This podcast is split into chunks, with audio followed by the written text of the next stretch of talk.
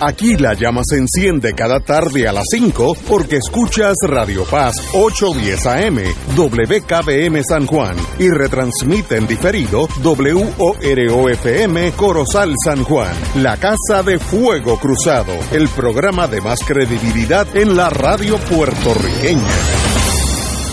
Esta emisora y sus anunciantes no se solidarizan necesariamente con las expresiones que escucharán en el siguiente programa. Son las 5 de la tarde, hora de escuchar Fuego Cruzado, el programa de más credibilidad en la radio puertorriqueña, en las voces de Ignacio Rivera y sus panelistas invitados con su discusión política dinámica e incisiva de los acontecimientos más importantes del momento. Fuego Cruzado comienza ahora tardes, amigos y amigas de Fuego Cruzado. Estamos aquí un viernes, qué bueno que es viernes. Tenemos una sorpresa ahorita con la distinguida amiga Lisa Franklin, que tiene una teoría de, que tiene que ver con la educación futura de Puerto Rico. Excelente.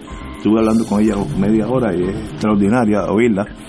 Eh, pero tenemos a alguien, como diríamos en el ejército, works for a living, que es el doctor Cabanilla. Cabanilla, ¿por dónde va usted? Bueno, vamos a ver por dónde vamos con el COVID. Bueno, dicen que hay alza alza en admisiones pediátricas. ¿Eso no es bueno? Sí, eso vamos a hablar de eso en un minuto, pero quería primero resumir cuál es la situación con, con el COVID y después pasamos a eso. Las noticias en cuanto al COVID son, diría son más buenas que malas. Qué bueno. Eh, por ejemplo, los casos nuevos hace dos semanas subieron llegaron como, como a un pico y entonces eh, se ha mantenido más o menos estable desde ese momento en adelante en los últimos 10 días y que por lo menos ya no están subiendo consistentemente los casos nuevos. La tasa de positividad es muy similar a lo que ha sucedido con el número de casos nuevos, también subió llegó a un pico hace dos semanas y ahora está en una meseta. En términos de la utilización de las unidades de intensivo, eh, también eso había subido pero también está ahora en una meseta los últimos 10 días. Igual que los respiradores, el uso de respiradores o ventiladores también hace tres semanas están, está estable. Y la mortalidad que había subido, como yo eh, predije, ahora bajó en las últimas dos semanas, eh, ha bajado de 7.1 admisiones, perdón, de muertes por día hace una semana atrás ahora está promedio de 4.7 muertes eh, diarias en la última semana. ¿Eso ha bajado? Sí, ha bajado. Yo creo que la, razón que había subido, como yo dije, pues la mortalidad pues no es algo que refleja lo que ocurre inmediatamente, sino que refleja eh, las muertes que ocurren, eh, que usualmente ocurren más o menos como eh, dos semanas después del paciente admitirse al hospital. Así que, como, es, estamos viendo este, esta estabilidad últimamente, pues yo supuse que, iban a, bajar las muertes y eso es lo que ha ocurrido. Y eso también es una noticia buena.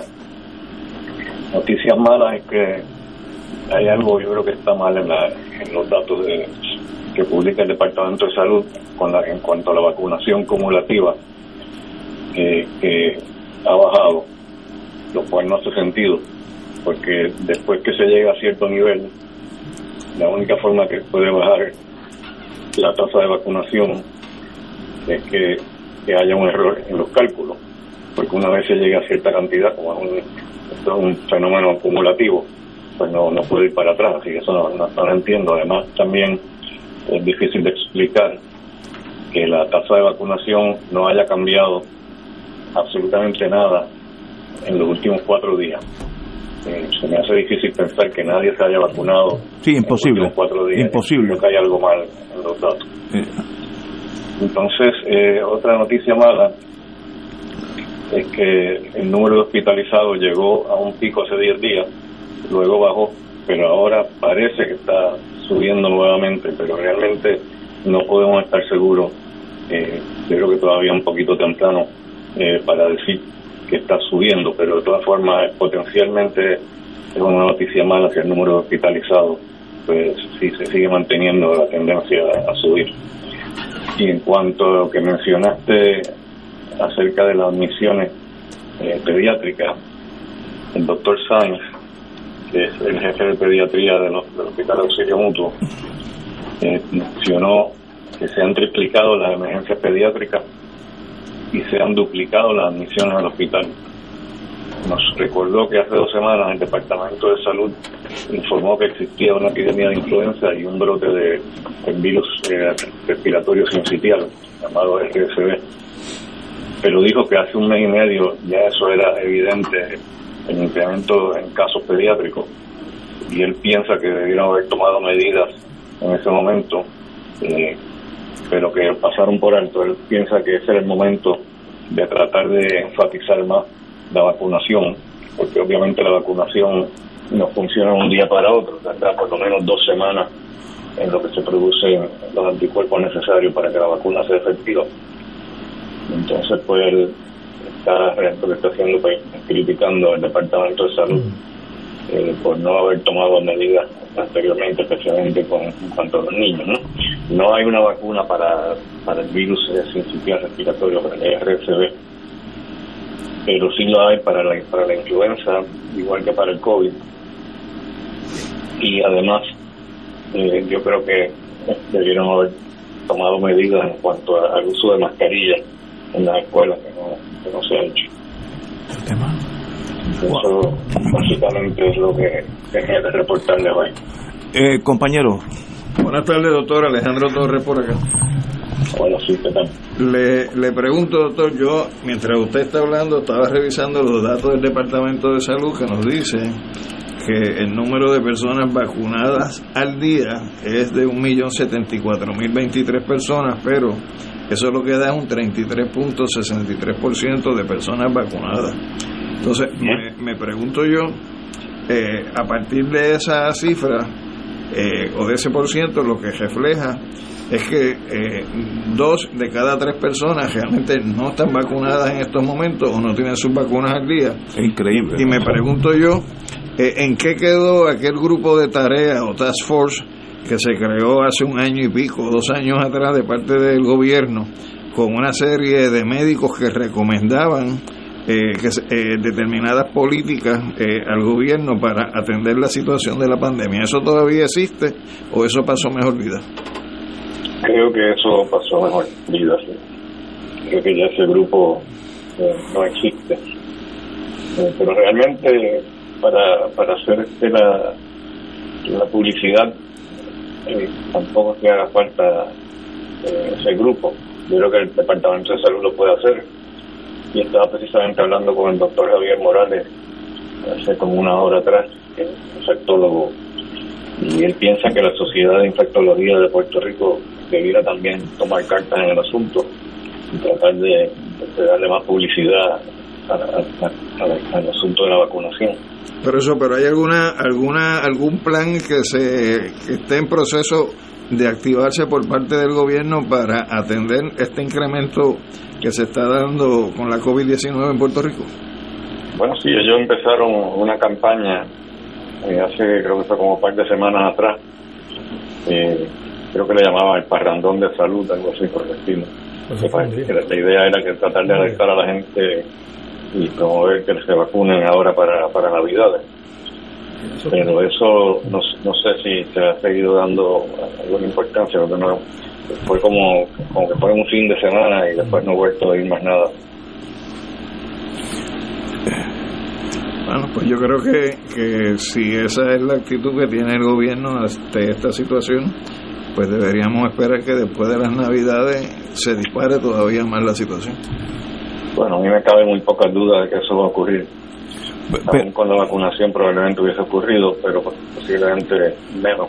Pero se espera en Estados Unidos eh, que ocurra lo mismo. De hecho, eh, ya Biden eh, decidió que van a regalar de nuevo las pruebas, la, la prueba casera para que la gente pueda chequearse, porque se están esperando un brote grande ahora para Navidades.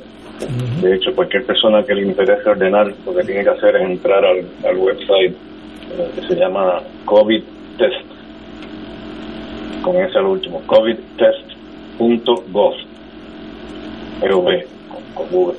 Si van a ese website, ahí usted puede ordenar eh, la, la prueba casera y se la envían por correo. Creo que le envían, si no me equivoco, creo que son cuatro pruebas caseras gratis por persona. Sí, cuatro son. Do- doctor, yo tuve que ir a, a la cuestión burocrática de licencias y permisos y todas esas cosas a Fort Buchanan esta semana y yo fui con mi esposa y la- las mascarillas porque yo pensaba que pues una, una estación militar eh, pues va a ser mucho más cuidadoso que el pueblo eh, en general y me tropecé que allí nadie, cuando digo nadie, nadie usa mascarilla.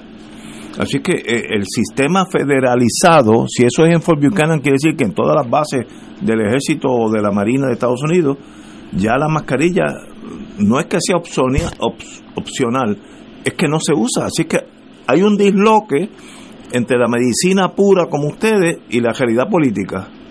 ¿Cómo usted lo ve? Definitivamente ya no es como antes, cuando uno sale a la calle eh, ya es rara la persona que, usa mascarilla. Digo, en, la calle, en sitios abiertos, realmente pues no es necesario, pero me refiero cuando sale a la calle, cuando vas a sitios públicos, eh, como por ejemplo el otro día que yo estuve eh, en el distrito T-Móvil, eh, donde hay mucha gente aglomerada, allí nadie está usando mascarilla, Nadie, nadie ok. absolutamente.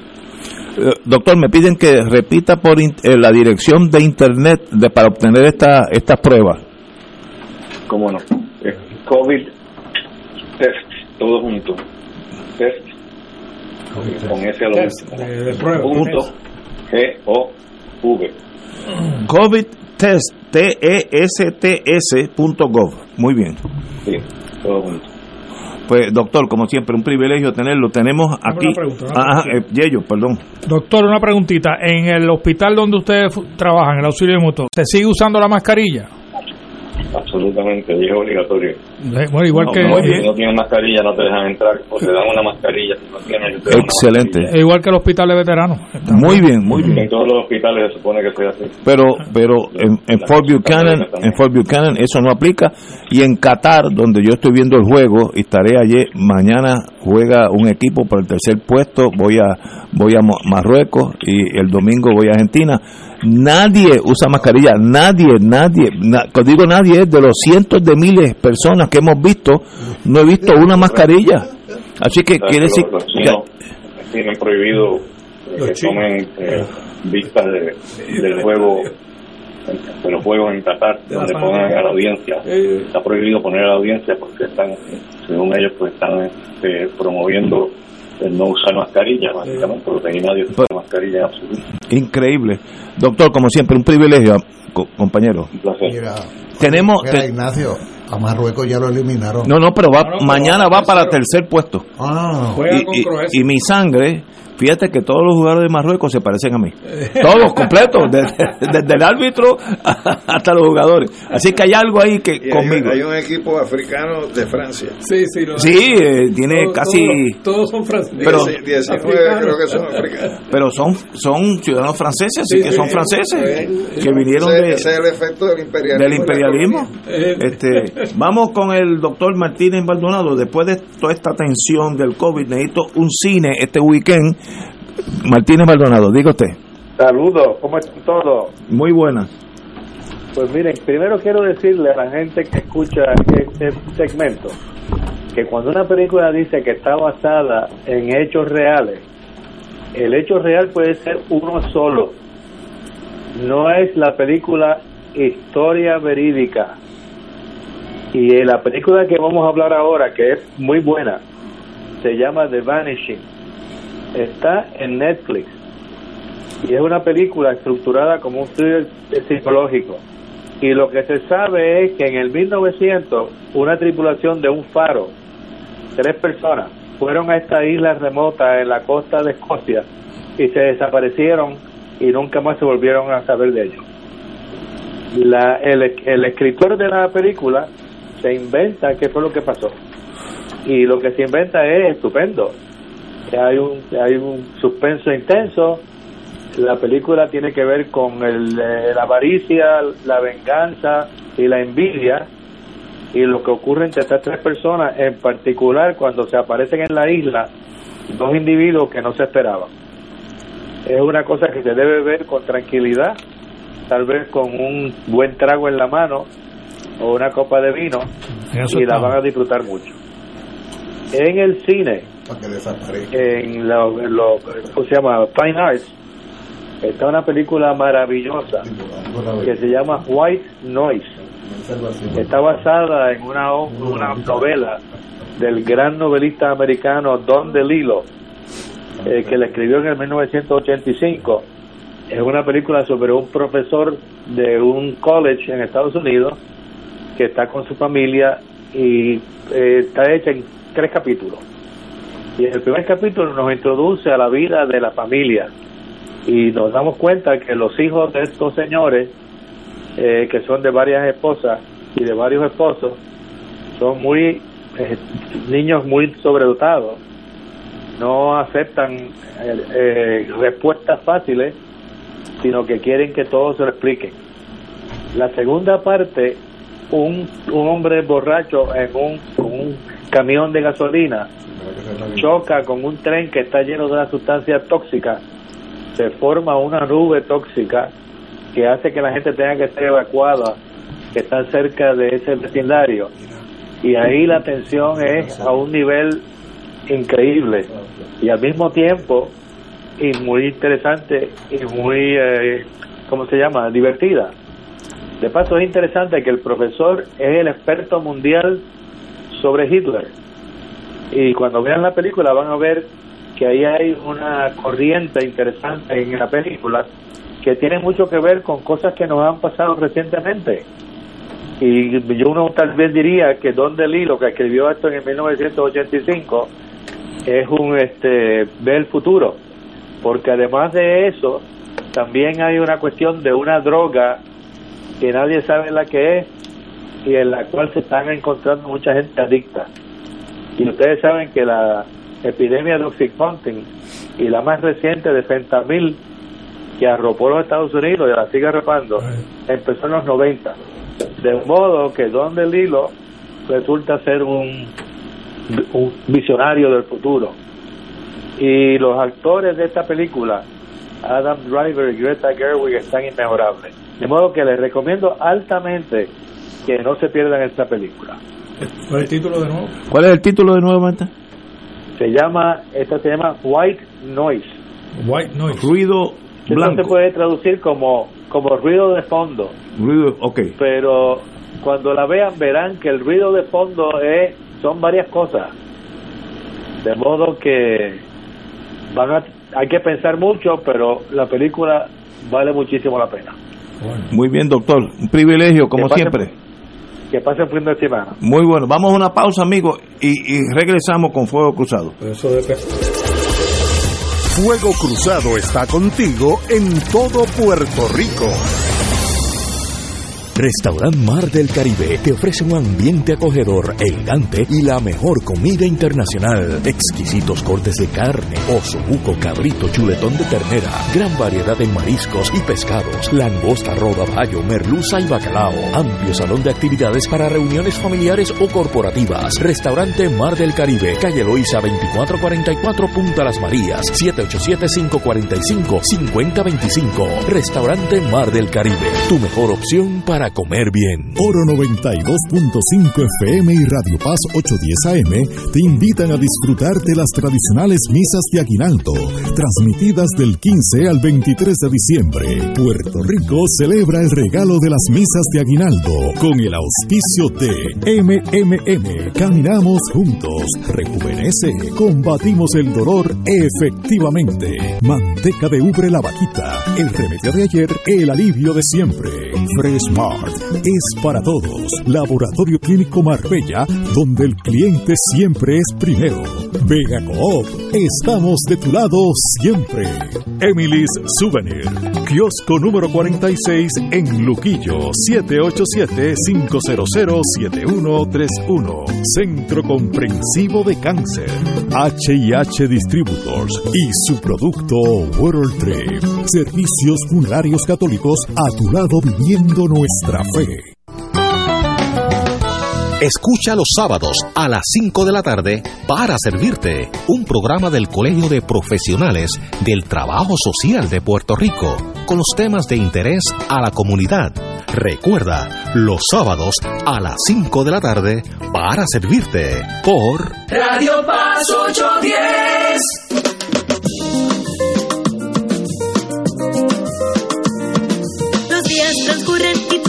Conmigo. Si llueve, si truena o si sale el sol, tú siempre me das tu buena energía. Eres música, risa, la voz que pone a pensar.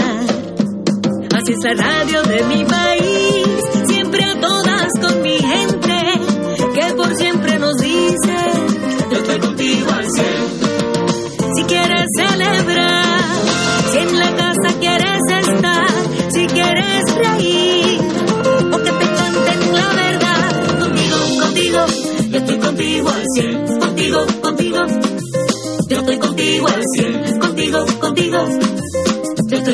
Contigo al cien. Los 100 años de la radio.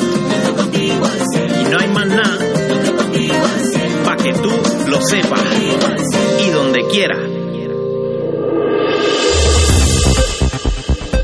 Y ahora continúa Fuego Cruzado.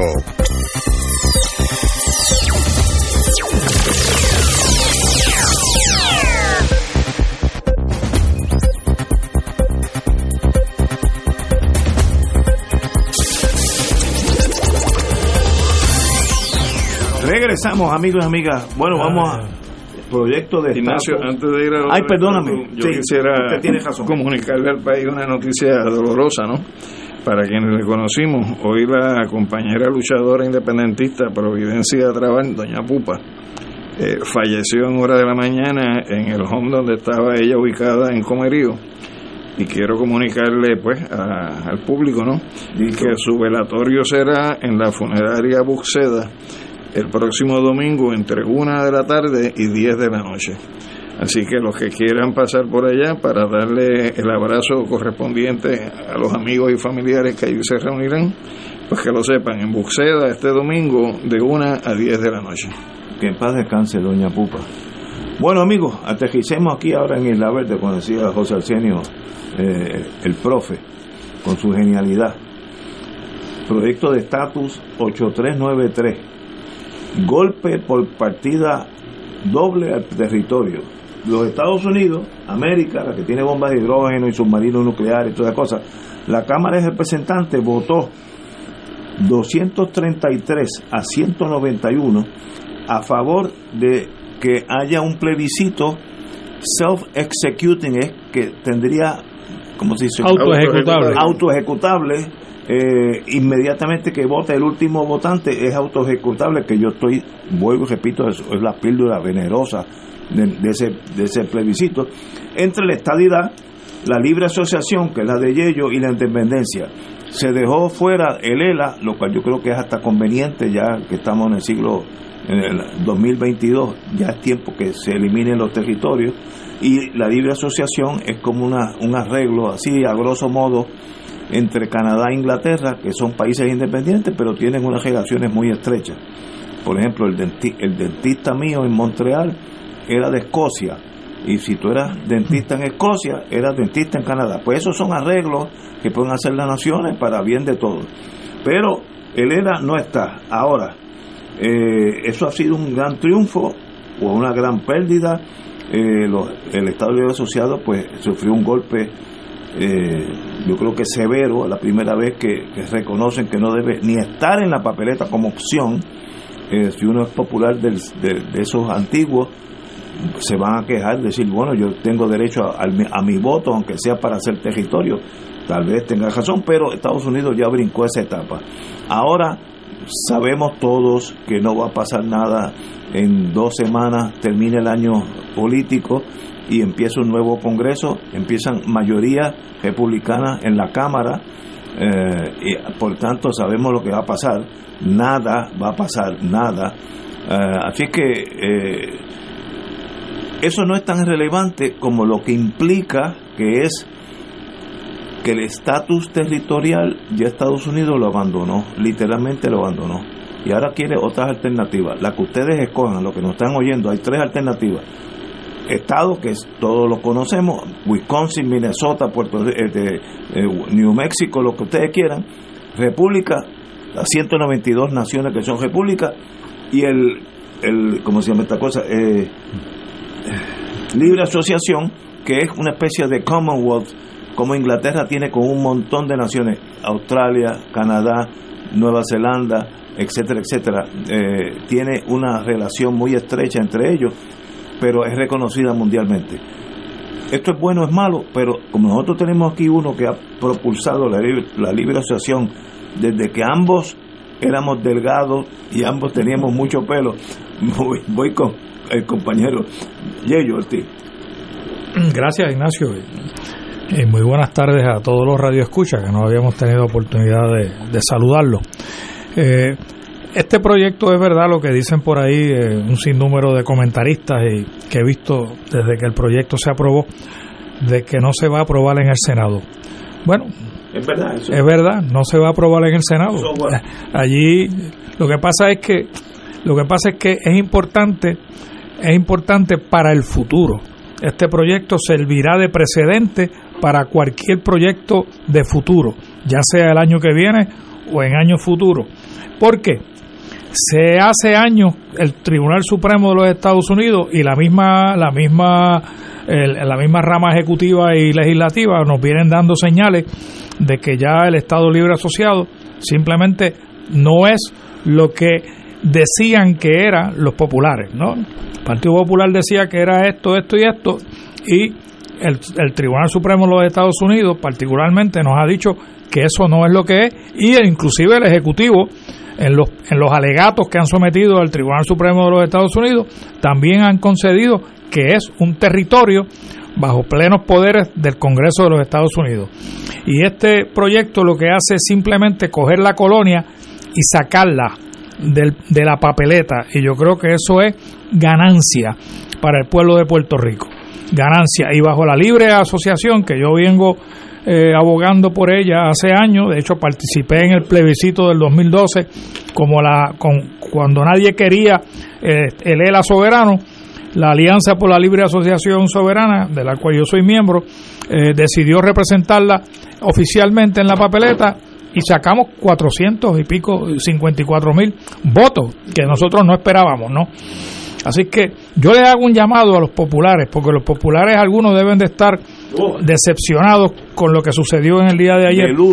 pero, de ellos. Pero una de las cosas que los populares han venido diciendo hace años es paridad de fondos federales. Lo podemos lograr con el ELA. Bueno, ahora yo les digo que lo podemos lograr bajo la libre asociación y está en blanco y negro. No es que me lo estoy inventando. El proyecto dice específicamente que habrá la misma cantidad de fondos federales en el momento en que se implemente la libre asociación por 10 años y después, aunque el proyecto dice que disminuirá, eso va a ser obviamente objeto de negociación, que es lo que ha pasado con los tres jurisdicciones que tienen una relación de libre asociación en el Pacífico, que es Palau, las Islas Marshall y Micronesia. El, el, el, el tratado principal, el acuerdo principal de, libre asociación no ha cambiado. Lo único que ha cambiado allá es las circunstancias económicas que se mejoran porque las circunstancias económicas eh, de futuro van cambiando y han cambiado en esas tres jurisdicciones. Yo creo que Puerto Rico salió mejor inclusive la independencia, que, que Alejandro discutirá en un momento, los fondos federales están presentes. Y la otra gran, la otra gran, eh, eh, el, gran este asunto que los populares siempre decían era que bajo la libre asociación no se podía lograr la ciudadanía americana. Bueno, está ahora en blanco y negro. Esa fue la enmienda. Yo sé que Jennifer se quejó de Alexandria Ocasio Cortés, pero eso era lo que ella estaba negociando, que la libre asociación se lograra la ciudadanía americana con la transmisión de un solo padre de ciudadano americano. La disposición anterior hablaba de dos padres que tenían que ser ciudadanos americanos, ahora es solamente uno. Así que ahí está ahí está la culminación del Estado Libre Asociado, es la libre asociación, ciudadanía americana y fondos federales, que es lo que querían, con una, con una perspectiva adicional, y es que seremos un país soberano y por lo tanto podemos ir a negociar con los 192 países que existen en el mundo reconocidos por las Naciones Unidas, tratados comerciales, no habrá ley de cabotaje, veo que hay aquí un grupo que se llama Power for Puerto Rico, del cual tengo un buen amigo Federico de Jesús que es miembro y habla de la ley de cabotaje, la ley de cabotaje bajo las independencias y bajo la libre asociación automáticamente, uno no tiene que hacer nada, no existen por lo tanto, nos vamos a economizar 1.5 billones de dólares que abaratarán, obviamente, todos los, todos los, toda la mercancía que ahora mismo viene en barcos americanos. No habrá barcos americanos a menos que compitan con las de la bandera extranjera, que usualmente son mucho más económicos. Eh, él habla de, lo, de la de la representación deportiva internacional. Yo estoy seguro que está hablando sobre la estadidad, porque la estadidad va a querer representación deportiva internacional, que no va a poder ser porque el, Comité Olímpico Americano no lo va a permitir. Pero Puerto Rico seguirá bajo la independencia y bajo la libre asociación, teniendo su propio equipo eh, olímpico. Eh, habla de, temas tributarios. Bueno, los temas tributarios, de nuevo, deben ser bajo la estadidad, porque bajo la libre asociación y bajo la independencia, cada país podrá preparar su propio código de rentas internas. Eh, eh, el idioma en las escuelas, que hay una gran preocupación si el español, bueno, bajo la libre asociación, bajo la independencia, será el español. La única duda que hay es bajo la estadidad. Así que yo creo que esto fue un gran trufo para Puerto Rico. Yo no tengo duda si somos Estado, la educación tiene que ser en inglés. Bueno, yo no tengo duda. Pero, pero ya eso es problema de los estadistas que tienen que negociar, ¿no? y convencer, y convencer a los puertorriqueños que eso es la ruta a seguir, que yo creo que no. Así que los populares que están decepcionados, frustrados, porque el ELA lo sacaron de la papeleta, miren, ahí está el ELA culminado, que es la libre asociación. Así que estudienle a bien, hay ciudadanía, hay fondos federales, y hay una amplitud de poderes políticos que no tenemos ahora para atenderlo, inclusive la deuda. Se habla de la deuda. Bueno, la deuda la renegociaremos, la hay que renegociarla porque no puede ser una imposición imposible para pagar la deuda. Se renegociará bajo la libre asociación y es posible bajo la independencia desaparezca. Así que para mí es sumamente importante el paso que el Congreso dio en el día de ayer. Compañero. Bueno, yo tendría que empezar señalando de que, o sea, que, los procesos políticos de libre determinación, nosotros tenemos que verlo siempre desde la perspectiva de cómo uno mira una escalera. Y en ese sentido, en el proceso de subir una escalera, se van adelantando escalones y no se puede pretender comenzar a subir la escalera por el último escalón, porque siempre está el problema de que si te caes te vas a dar más duro. Entonces, en ese sentido, me parece que a la hora de uno examinar esto que ocurrió ayer, tenemos que verlo independientemente, coincidamos o no coincidamos, en que esto no va a trascender el filtro del Senado, porque para aprobar un proyecto de esta naturaleza en el Senado se requerirá no menos de 60 votos de senadores. Ah, y la realidad es que aun cuando los demócratas hayan ganado el Senado, eh, el margen de diferencia no va a permitir posiblemente que se articule un consenso de que 60 senadores lo apoyen, lo que requeriría por lo menos 9 a 10 senadores. Eh, y digo 9 a 10 porque hay una que se declaró, de Arizona se declaró independiente ahora. Este, se, requerirían de 9 a 10 senadores del lado republicano que se coloquen del otro lado de la valla. Ahora, dicho eso, yo creo que es importante el documento porque coincido con ello que el punto de referencia para procesos de desarrollo futuro en materia de estatus, aunque no sean iguales a lo que dice este proyecto, se tiene que contar con elementos que están en este proyecto. Y lo primero es la expresión del HR 8393, que es importante comprenderlo porque dice que es para habilitar al pueblo de Puerto Rico a escoger un eh, estatus político permanente, no territorial y de pleno gobierno propio y proveer la transición y la implantación eh, de esa forma de permanente de estatus no territorial eh, de gobierno propio y para otros propósitos. Es decir, es un reconocimiento a que nosotros como país podemos entonces comenzar un proceso dirigido a poder atender las situaciones de estatus y eso se remacha de alguna manera, compañero, con lo que es la expresión que hace eh, la administración Biden, que es el mensaje que la administración Biden le envía a eh, los distintos miembros del Congreso antes de que se diera la votación, donde en la última oración dice el presidente llama al Congreso o convoca al Congreso actuar para colocar a Puerto Rico o para colocar el estatus político de Puerto Rico en manos de los puertorriqueños, que es donde pertenece.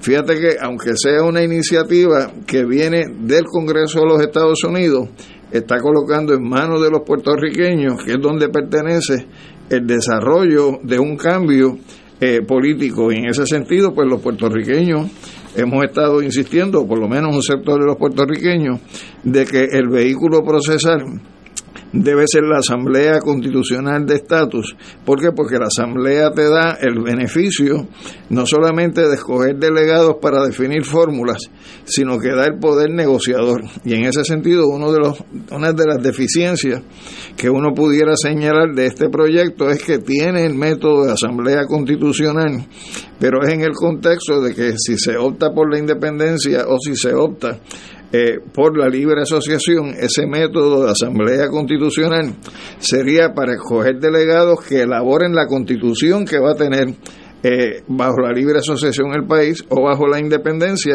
con unos parámetros generales que da el propio proyecto desde el punto de vista de derechos ciudadanos que tienen que garantizarse en cualquiera de las dos opciones que incluyen la cláusula de debido proceso e igual protección de las leyes la libertad de palabra, prensa, asamblea, asociación y religión, los derechos que corresponden a los acusados eh, y cualquier tipo de, eh, de elementos relacionados con la economía, derechos sociales, derechos culturales, eh, que la Asamblea Constitucional entienda necesario y para establecer que ningún individuo nacido en la nación de Puerto Rico va a estar en ausencia de nacionalidad eh, al momento en que nace. O sea que son elementos que son esenciales con los cuales nadie podría tener ningún tipo de reparo que se incluyan como parte de una carta de derechos.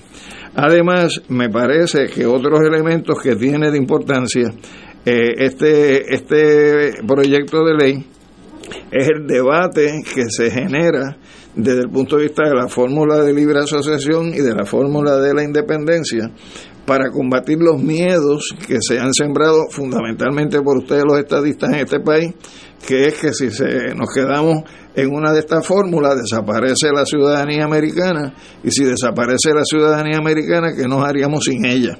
Y en ese sentido se atiende en eh, tanto para la libre asociación como para la independencia lo que tiene que ver con la nacionalidad y ciudadanía puertorriqueña, pero también una respuesta a la incertidumbre que se ha ido sembrando por parte del movimiento estadista con relación a la ciudadanía americana para aquellos que quieran mantener esa ciudadanía americana o transmitir esa ciudadanía americana. Sería por derecho. Sí, lo establece aquí sí. O sea que siempre y cuando haya un padre o madre que desee que su hijo continúe americano puede transmitir esa ciudadanía que el planteamiento siempre era de que si nos íbamos a la independencia o la libre asociación era como tú tirarte de un avión sin paracaídas, es decir, un salto eh, al vacío.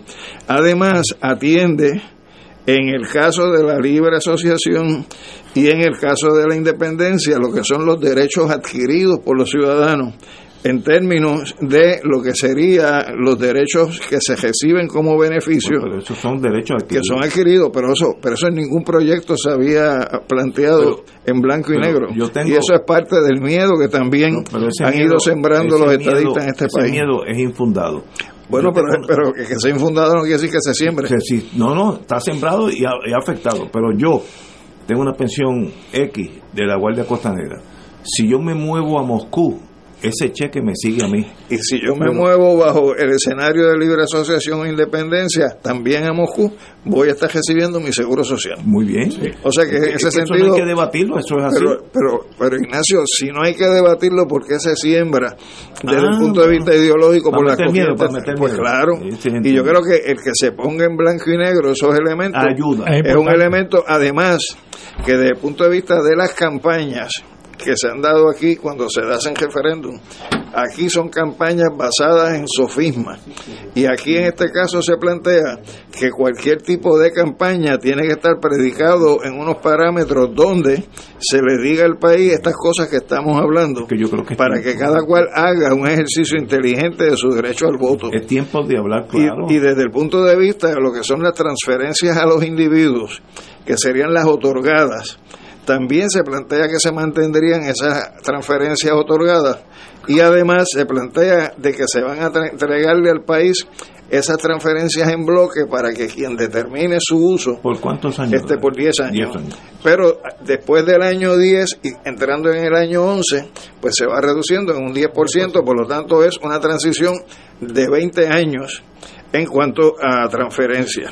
Y me parece que otro elemento que tiene de importancia eh, este tipo de proyectos, porque repito, son asuntos de los cuales tiene que partirse en cualquier eh, proceso futuro, incluso si se adoptara el método de Asamblea Constitucional de Estatus y de Comisión Negociadora, son elementos que esa Comisión Negociadora tendría que tener presente porque aquí también se habla de que lo que tiene que ver con eh, los impuestos de las personas, el cuidado de la salud, de vivienda, transportación, educación, eh, el entitlement que se llama de distintos programas, eso también sería materia de discusión en el documento que corresponda, porque se habla de tratado en la libre asociación, pero como hay transiciones eh, que también afectan la independencia, va a tener que negociarse esa transición a la independencia con unos acuerdos y alguien los tiene que negociar entre Estados Unidos eh, y Puerto Rico, que es la virtud que da la Asamblea Constitucional de Estatus porque ya incorpora el mecanismo negociador. Así que creo que aunque uno pueda identificar deficiencias o insuficiencias en este proyecto, es, es un documento que es un punto de partida en, en otros desarrollos que se estarán dando de cara al futuro en el, en el proceso de buscarle una salida a las, al problema de la subordinación política y colonial entre Puerto Rico y los Estados Unidos. Compañero Muriente, usted tiene la palabra. Bueno,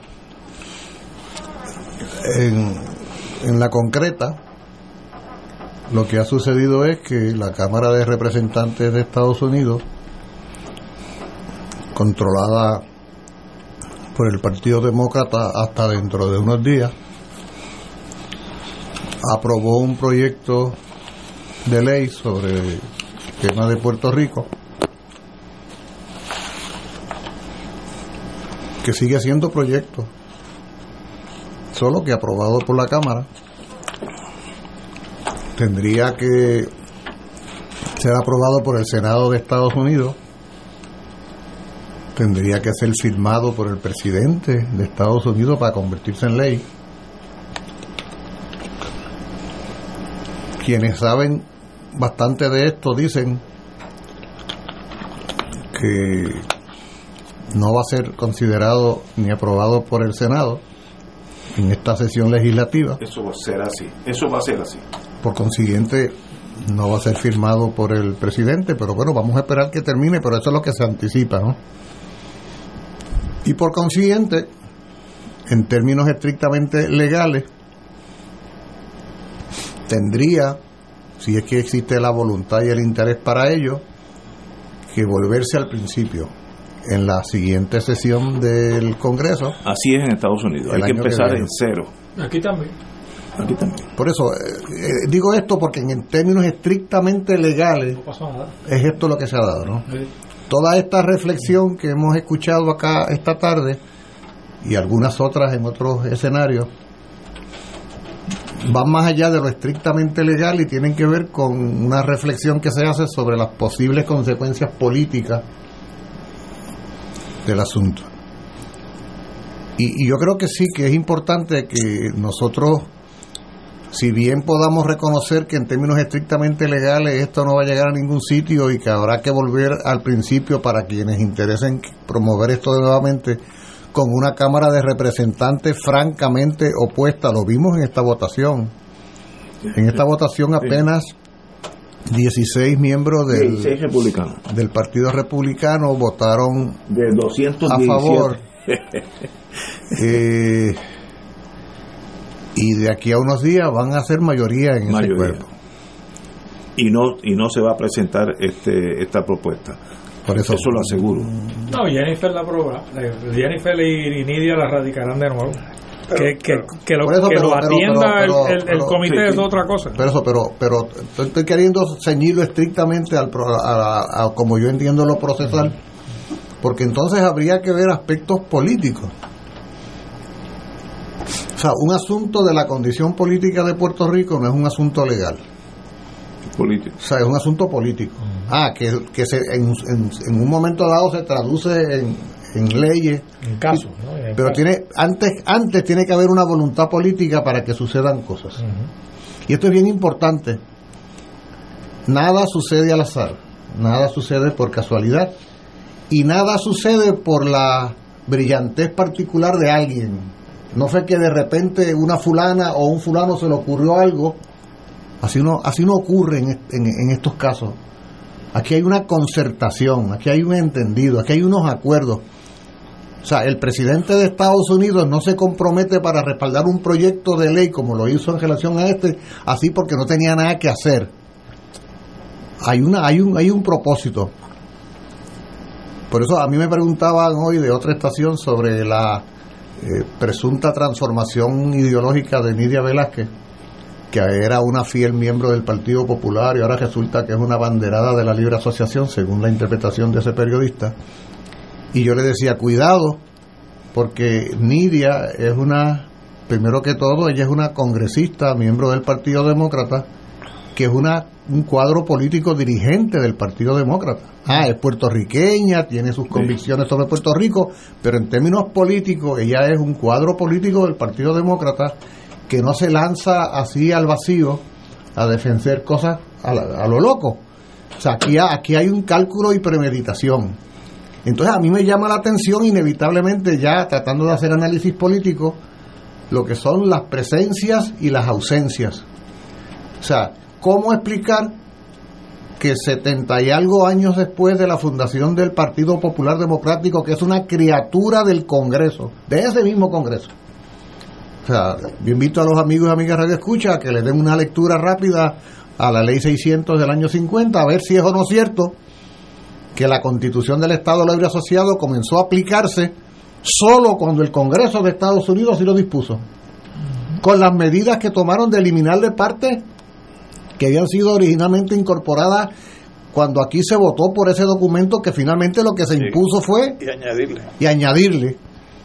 Fue una imposición del Congreso. El ELA, el ELA en términos constitucionales fue una imposición del Congreso de Estados Unidos. Ahora, que, me, que alguien me explique cómo es que estos padres de la criatura, 70 y algo años después, reniegan de la criatura. Esto es importante. ¿Por qué con tanto afán hace... ¿Cuántos van ya? 72 años.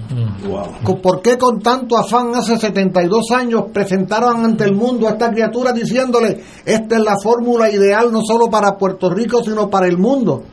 Y abrieron las puertas de Puerto Rico a las nuevas naciones africanas para que vinieran a ver lo que era el milagro puertorriqueño.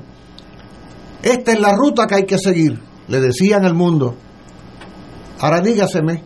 Ay, fueron a la ONU en el 53 y aprobaron, lograron que se aprobara en aquella Asamblea General que tenía apenas 50, 60 países la resolución 748 que decía que Puerto Rico había dejado de ser una colonia y que el ELA era la fórmula no colonial que, que alumbraba el porvenir de Puerto Rico.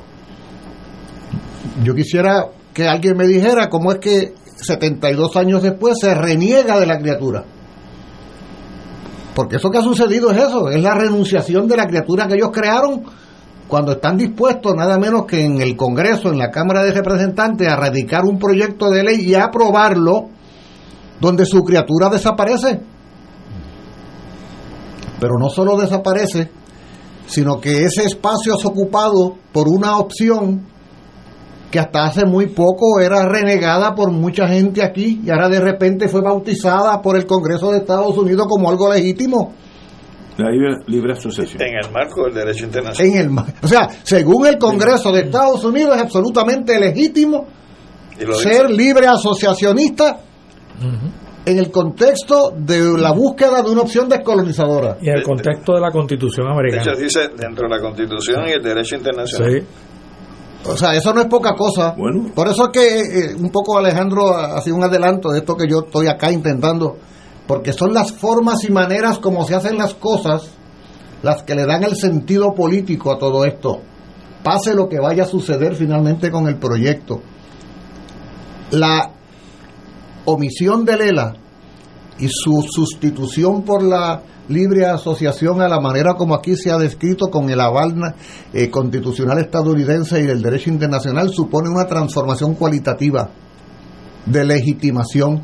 Y Nidia Velázquez y Alexandra Cortés estuvieron dispuestas a ser portavoces de esa propuesta, pero no porque una mañana no tenían nada que hacer y empezaron a pensar en eso, sino porque evidentemente en algún lado se está cocinando algo.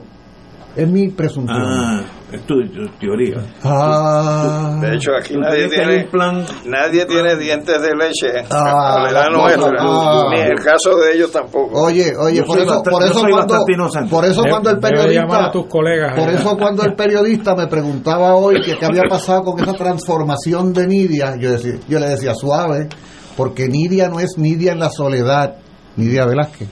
Claro que es puertorriqueña, claro que es- ha de sentir y padecer por esta que es su patria, ¿cómo no?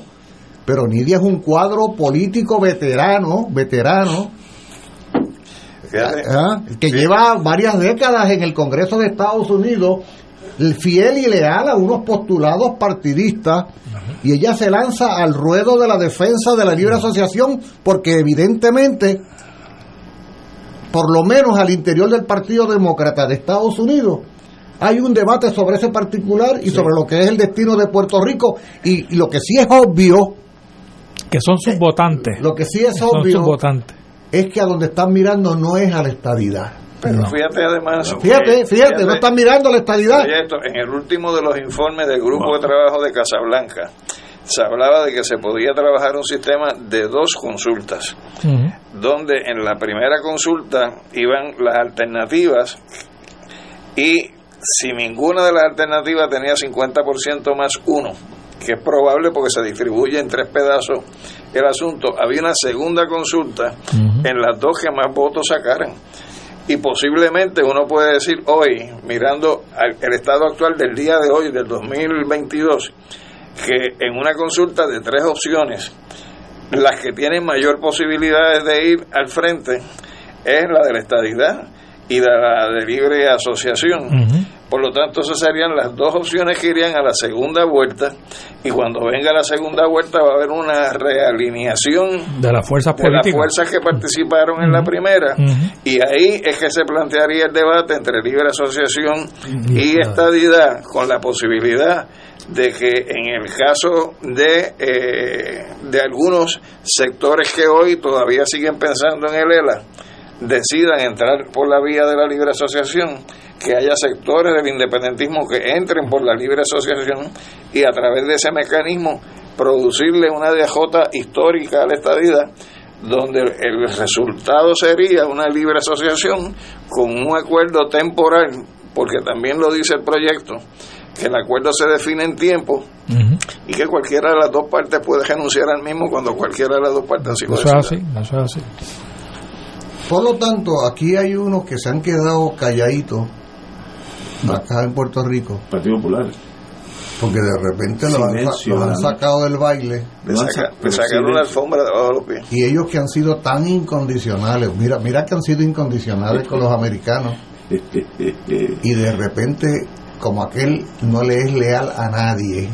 Le es, leal a su nación. mismo, así mismo, como claro, debe ser. claro. Como debe ser. Pero lo- los estadolibristas de veras sobre todo los ortodoxos, así los, Los muy- clásicos. de veras han pensado que había amor, pensaban que había amor, no ha habido amor, nada.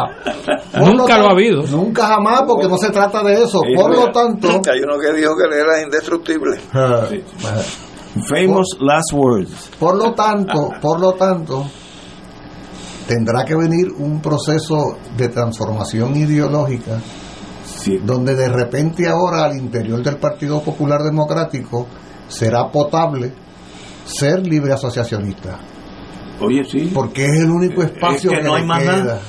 Ah, entonces, Sí, sí. lo que yo puedo anticipar entonces es Yello, ve- ve- que la, que la siguen versión- renegando, que ¿no? la versión pero eso es hoy y mañana Eso pero- hay un libro que yo sugiero que se lean sobre ese asunto, Mira. que se llama La solución final. Mira. Oye, oye, pero déjame decir esto último. Yo, por ejemplo, si lo que yo estoy planteando es correcto, ¿qué queda?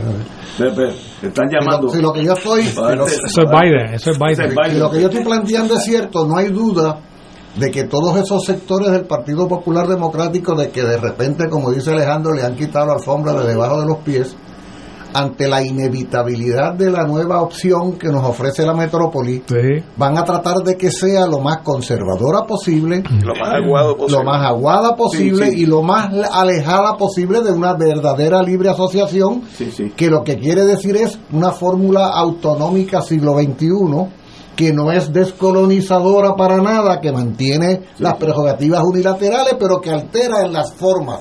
Esa va a ser el... O sea, yo, yo estoy ahora, ya, ya, ya mismo estoy imaginándome a Hernández Mayoral, por ejemplo, por decir un nombre así muy claro, calcular, y a su hijo también, calculando, o, o ¿Hacia al, dónde van? al popular anexionista Ronnie Jarabo, por ejemplo, eh, eh, diseñando, pues es que, de- oigan, pues yo acabo de escuchar a Ronnie hablando en su programa que decía, si me toca votar entre independencia o estadidad, pues claro que voto estadidad. Oh, claro. ¿Ah? Hombre, O está sea, claro, está claro, está yo- claro. No, no. Hay un conservadurismo al interior del Partido Popular que en este momento deben estar en una crisis profunda porque se están viendo obligados a una readecuación. Digo todo esto eh, como parte de una reflexión y análisis, pero lo último que digo, cuidémonos porque todo esto que estamos diciendo parte de la premisa de que algo va a ocurrir, pero realmente puede ser un nuevo capítulo de la larga lista de frustraciones y de engaños y mentiras eh, que van dándose en este país. Por ejemplo, uno- un, un gran perdedor eh, carambolesco en todo esto, qué bueno, qué bueno, son los señores estos que se están hartando de dinero a costa del pueblo de Puerto Rico, ¿cómo se llaman? Los que de la 22. estadidad, los que de la estadidad. Los 22. Los 20 No, la- la- Los delegados Ah, los seis cabilderos, los seis eso cabilderos. cae bajo general crimes. Esos son Sí, crímenes son generales. 90 mil billetes. Ah, lo que yo- algo que yo no, algo que yo no, algo- 120 mil billetes al, al año. Algo que yo no le dije al periodista, porque fue una pregunta así a boca de jarro sobre el tema, es que honestamente a todos ellos deben encauzarse y meterlos presos a todos por haberles robado al dinero de No, Puerto, no han Puerto, robado, Puerto ya han- Rico. ellos han cabildeado. Sí, ¿Cómo? Pues eso es vago. son una partida de pillos todo y de... Señores, de tenemos que ir a una pausa. Son las 18 horas. Vamos con un tema, lo más interesante. Tú vas a de ser Nobel. abogado defensor de ellos, ¿verdad? Si hay, que- si hay dinero envuelto, sí. Siente que claro estoy yo. Señores, vamos, vamos a una pausa, amigos. Fuego Cruzado está contigo en todo Puerto Rico. El grupo de jóvenes del Movimiento Juan 23 de la Arquidiócesis de San Juan te invita a la Navidad Juvenil 2022 de Camino a mi Pesebre. Domingo 18 de diciembre de 8 de la mañana a 5 de la tarde en la parroquia San Antonio de Padua en Río Piedras, culminando con la Santa Eucaristía. Donativo 20 dólares, incluye camiseta, merienda y almuerzo. Para más información, 787-205-9494, 787-527-8165 y 787-904-2613.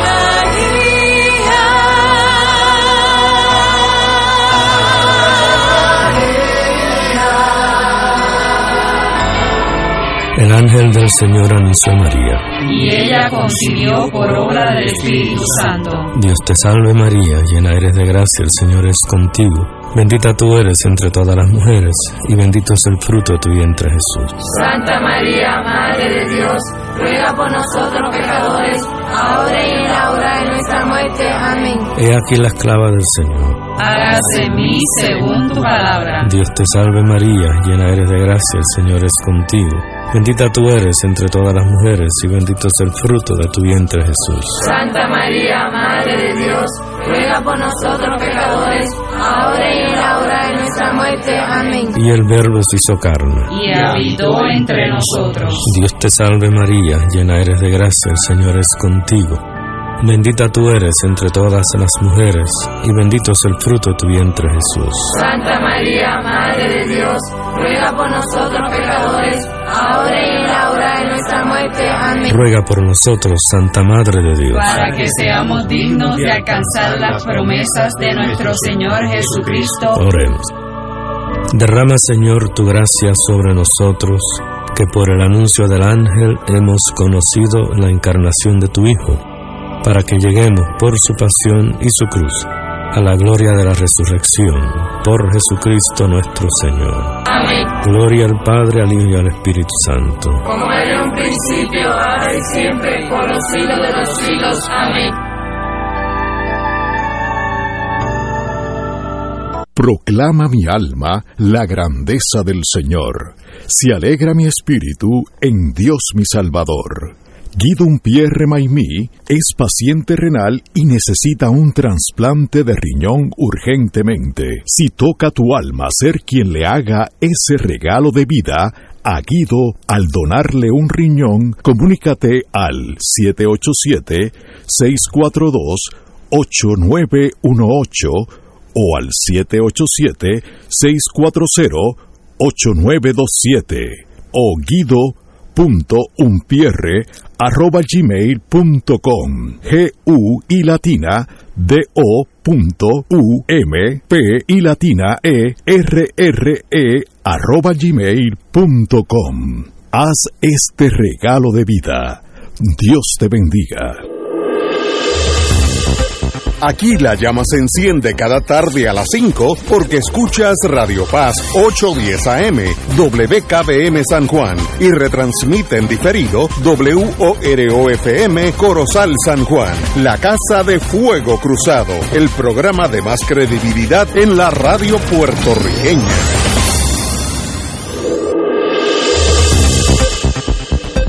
Y ahora continúa Fuego Cruzado.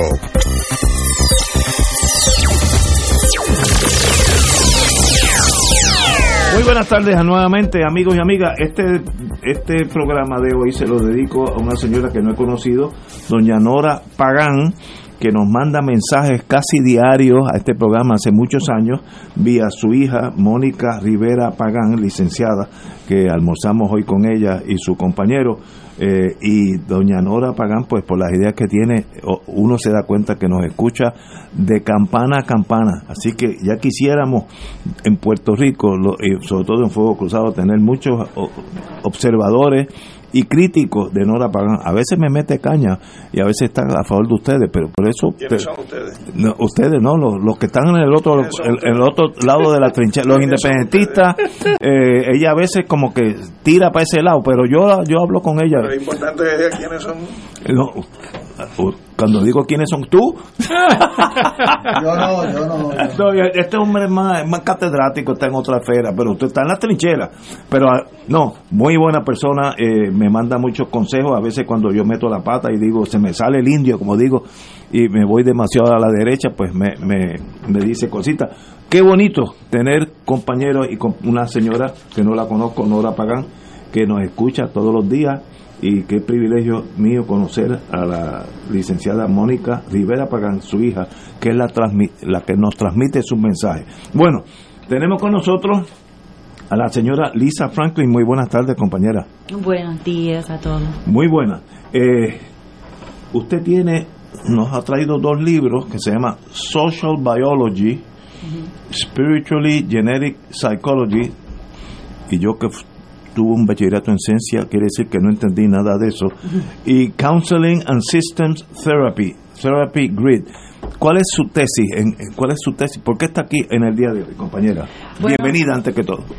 Mi nombre es Lisa Franklin y yo nací en los Estados Unidos. Yo soy ah, de una mamá puertorriqueña Entonces es un orgullo decirte que hay puertorriqueños que nacen allá en los Estados Unidos y estamos dispuestos a hacer lo que sea por, de- por esta isla porque nacimos allá y eso no cambia nada en nuestros ancestros y espiritualidad y, y lo que queremos en el mundo y por la isla, todo positivo. Usted sigue siendo puertorriqueño, aunque nació en Estados Unidos. Exacto, mi abuelo me dijo que nací llorando por la isla. Ay, qué lindo, qué lindo, qué lindo. ¿Y, y, cuál es su tesis? ¿Por qué está aquí en el día de hoy? Bueno, estoy aquí presentar la nueva teoría encima de Charles Darwin's teoría de evolución. Y en mi opinión pertenece a Puerto Rico porque yo viví en Puerto Rico cuando lo escribí y usé recursos de la Universidad de Puerto Rico en Río Piedras y pertenece a esa universidad y hay muchas oportunidades que van a abrir muy pronto, espero. Pero la teoría dice que como Charles Darwin dijo, nuestro cuerpo sigue ca- cambiando por tiempo para sobrevivir en evolución, en la teoría de evolución. Esta teoría psicoespiritual dice hay dos partes del ser humano, del mente. Estamos hablando de salud mental. Originalmente la iglesia fue la primera clínico por salud mental o, o cariño to care for the soul and spirituality, uh, spiritual understanding. Bueno, esta teoría dice que nuestra mente está dividido en dos partes, uh, espiritualidad, lo que es psicología genética, la parte de tus ancestros que vive adentro de tu alma y sigue motivándote por generaciones y cada ancestro tuyo sigue parte de ti y tus acciones y tus decisiones. Pero el alma es tu estado de estar vivo y tu mente actualmente en desarrollo durante tu vida. Entonces estamos libres, aunque nuestros ancestros siguen motivándonos. Y estas dos palabras, alma y espíritu, originalmente solamente perteneció a la iglesia. Y la iglesia fue dividido por el Departamento de Educación um, por la economía. Eh, eh, in Marxism and uh, when communism was presented. Bueno, ya tenemos la manera de unir la ideología, la, el poder político de, ideología y la, y la economía. Yo quiero presentar que no es tan importante, aunque sí es importante por la comunidad, pero estamos hablando de morales y, y nuestra salud mental. Entonces, estas palabras, espiritualidad y alma, ya pertenecen ya pertenecen también al Departamento de Educación. Este libro está publicado por lulu.com uh, under bio- Social Biology, pero yo entregué ese libro a la Universidad de Puerto Rico en Río Piedras y yo tengo la esperanza que la universidad va a publicarlo con su nombre, porque pertenece, como te dije, a Puerto Rico, porque fue viviendo aquí y yo soy mitad puertorriqueña y usé los recursos de esa universidad para publicar ese libro. Si la Universidad de Puerto Rico publica este libro y decide que van a aceptarlo, se convierta en un libro de texto que sale de Puerto Rico. Y eso significa que vamos a apreciar la persona no por um, características físicos como racismo, feminismo, machismo. Vamos a apreciar la persona por sus sus ancestros, espiritualidad y el alma. Entonces estamos hablando de mudando en un futuro donde no vamos a preocupar por racismo ni general gender tampoco. Género. Género, gracias. Y esta teoría, si la universidad publica ese libro, como ya va a pertenecer a la Universidad de Puerto Rico, es mi meta manifestar poder en la Universidad de Puerto Rico, porque si alguien quiere lograr independencia, estamos hablando de la posibilidad de hacer negocios mundial que nunca existió antes y un futuro de inteligencia que pertenecen a que pertenece a nuestros hijos y nadie puede nadie puede lograr algo tan fuerte uniendo el mundo sin la manera con, con el sentido with, con razón, entendimiento y eh, yo creo que es necesario por la gente obligar el gobierno servir la gente mejor. Y la iglesia, el sistema de religión y la, el departamento de educación uniendo eso sí es la manera de unir la gente, nosotros la gente, para obligar el gobierno en el futuro a hacer los cambios necesarios, pues en uh, accordance with the community. Todo libro o toda tesis tiene un propósito. ¿Cuál es, cuál es su tesis en este libro? Que, que, si el gobierno y si el sistema educativo toma este libro como texto, que eso en sí es debatible porque yo conozco la burocracia. Pero vamos a decir que vamos a inarguendo, como dicen los, abogados, eh, suponiendo que eso es así, ¿qué pasaría? Bueno, yo soy mujer y yo soy mitad puertorriqueña. Aunque mi apellido es Franklin, allá yo sigo una mujer, solamente una mujer en la política y también puertorriqueña. Eso significa que yo soy parte del zone of non-existence, is what it La zona de no existencia. Ajá. Entonces, lo que eso va a hacer es construir una plataforma por Puerto Rico hacer los cambios que President Kennedy started uh, when he talked about uh, alliance progress, which was uniting, uniendo el Caribe con los Américas. Entonces, estamos hablando de uniendo el mundo, pero desafortunadamente los Estados Unidos mantenga a Puerto Rico en ese zone of non-existence. Y yo pertenezco a esa zona también. Y no importa que mi mamá es que nací allá y, el apellido de mi mamá no fue regalado a mí por mi certificado de nacimiento. Allá yo sigo en el zona de of non-existence because I am a woman and because I am Puerto Rican. This theory will begin a platform for all of Puerto Rico to make a move for the presidency. Why can Puerto Rico not get anything they want? Pero, que no, no, me estoy perdiendo. Usted dijo move for the presidency quiere decir que los puertorriqueños seremos presidente de Estados Unidos. I think so. And, it, and pero, if a Puerto Rican achieves presidency of the United States of America, could Puerto Rico work together with that president to achieve any status of political... Si usted dice que si hubiera un presidente puertorriqueño que es uno en cinco millones de posibilidades, porque Estados Unidos eh, va a elegir los que han elegido eh, pero si vamos a asumir que llegara un puertorriqueño que nació en Brooklyn, que es más americano como Obama, que es más americano que otra cosa, ¿qué pasaría con Puerto Rico? Pues eso es la decisión de Puerto Rico. en mi opinión, si un, un puertorriqueño logró ser presidente, es mejor regalar la decisión a la isla completito. Pero ese, ese leverage uh, of power would be unmatchable any other way. Pero su tesis es que para que suceda todo esto tiene que haber un presidente puertorriqueño. No, not okay, at all. Okay, es que, que, no la estoy entendiendo. But it is for world peace. I believe that there is um, most definitely a way to achieve world peace one day, and I believe that it is through Puerto Rico that would be able to be more capable of it.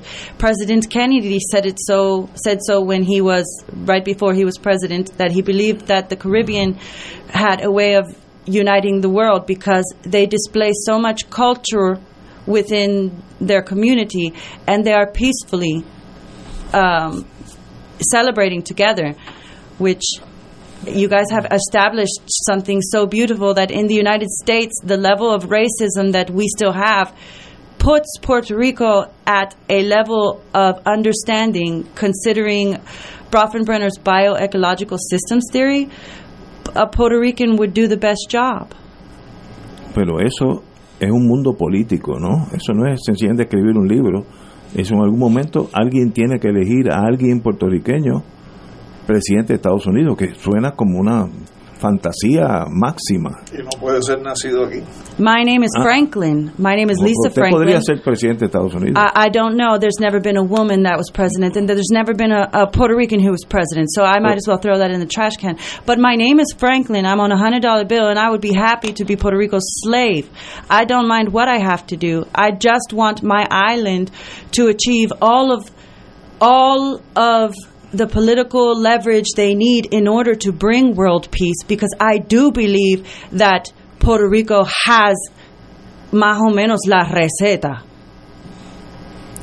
de verdad que es una teoría tan novel que uno se pierde, pero le deseamos la mejor de la suerte y este libro usted eh, se puede comprar en Puerto Rico, Eh, eh, uh-huh. It, uh, hopefully, it will be available at the University of Puerto Universidad Rico. de Puerto soon. Rico. Muy bien. Uh-huh. And, but right now, it's on lulu.com. Lulu, L-U-L-U. L-U-L-U.com. And if you type in Lisa Franklin, L-I-S-A, Franklin como el billete de 100. Muy bien. Un privilegio, Lisa, te deseo la mejor de la suerte. Tienes unas teorías noveles que de verdad se hacen hasta difícil de, de- de comprender, pero los grandes descubrimientos empiezan solos. Así que la felicito y continúe con su sueño. Gracias. privilegio para mí. Y, y yo tuve el mismo problema que, que usted la, la estoy viendo cuando yo me crié casi en Estados Unidos y cuando uno regresa a la isla uno piensa la mitad en inglés y la mitad en español. Algunos aquí, los compañeros, todavía me critican por eso. yo a veces tengo que pedirle que me expliquen en español lo que yo estoy diciendo, pero eh, la entiendo y qué bonito gente como usted que empiezan a vivir con sueños. La felicito. Gracias. No se rindan ante sus sueños. Gracias. Gracias. Señores, tenemos que ir a una pausa y regresamos con Fuego Cruzado. Fuego Cruzado está contigo en todo Puerto Rico.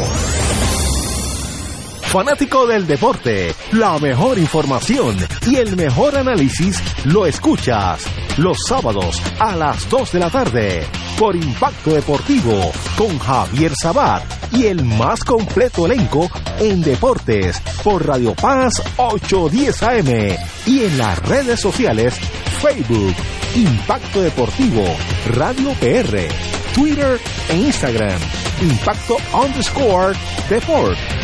Juntos, impactando el deporte nacional. Oro 92.5 FM y Radio Paz 810 AM te invitan a disfrutar de las tradicionales misas de Aguinaldo, transmitidas del 15 al 23 de diciembre. Puerto Rico celebra el regalo de las misas de Aguinaldo con el auspicio de MMM. Caminamos juntos, rejuvenece, combatimos el dolor efectivamente. Manteca de ubre la vaquita, el remedio de ayer, el alivio de siempre. Fresh Mart es para todos. Laboratorio Clínico Marbella, donde el cliente siempre es primero. Vega Coop, estamos de tu lado siempre.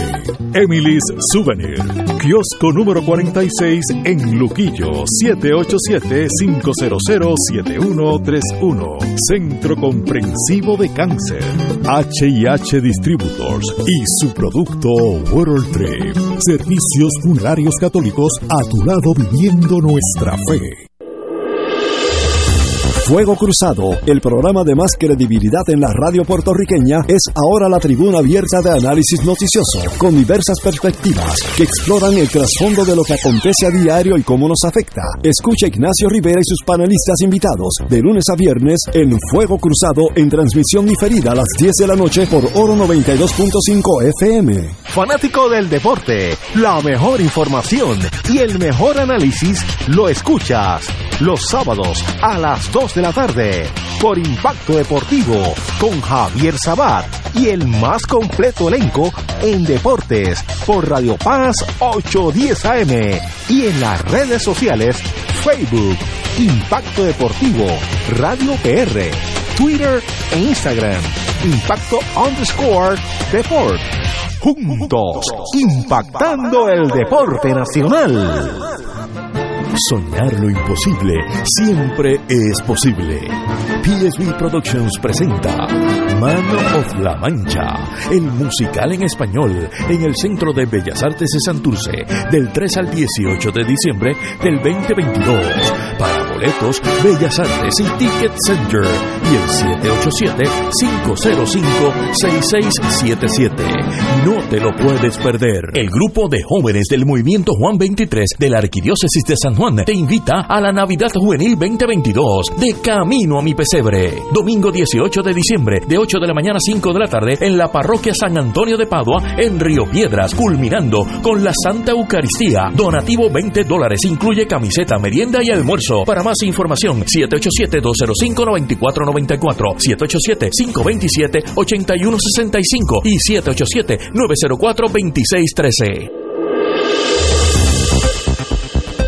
Y ahora continúa Fuego Cruzado.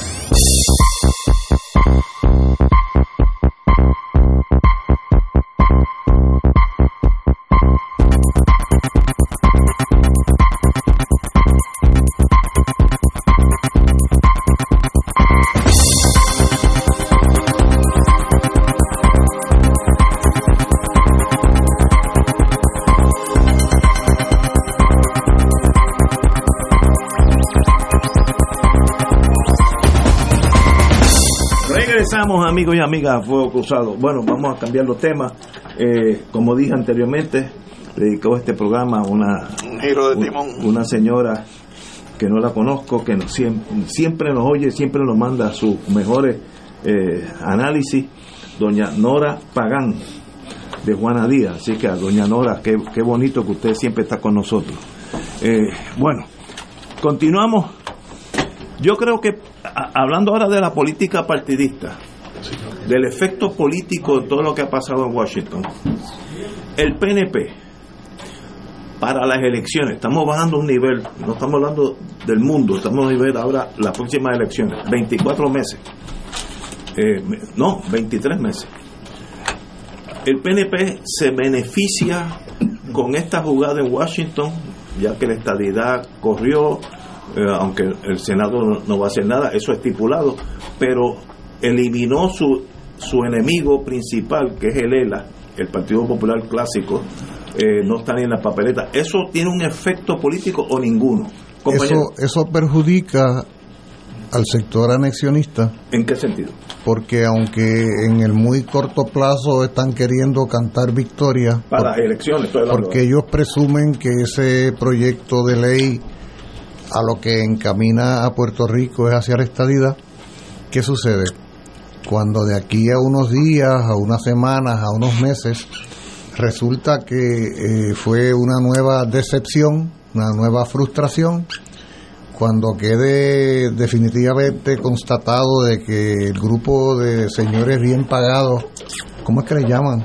Cabildero. Que esos cabilderos son un absoluto fraude. Vamos a estipular eso. Está bien, pero todo ese paquete, es que tú sabes qué pasa, han, han ido construyendo durante los pasados años toda una serie de expectativas. Y el año 23 va a ser el año en el que todas esas expectativas van a colapsar. 24. El año no, el año 23 van a colapsar.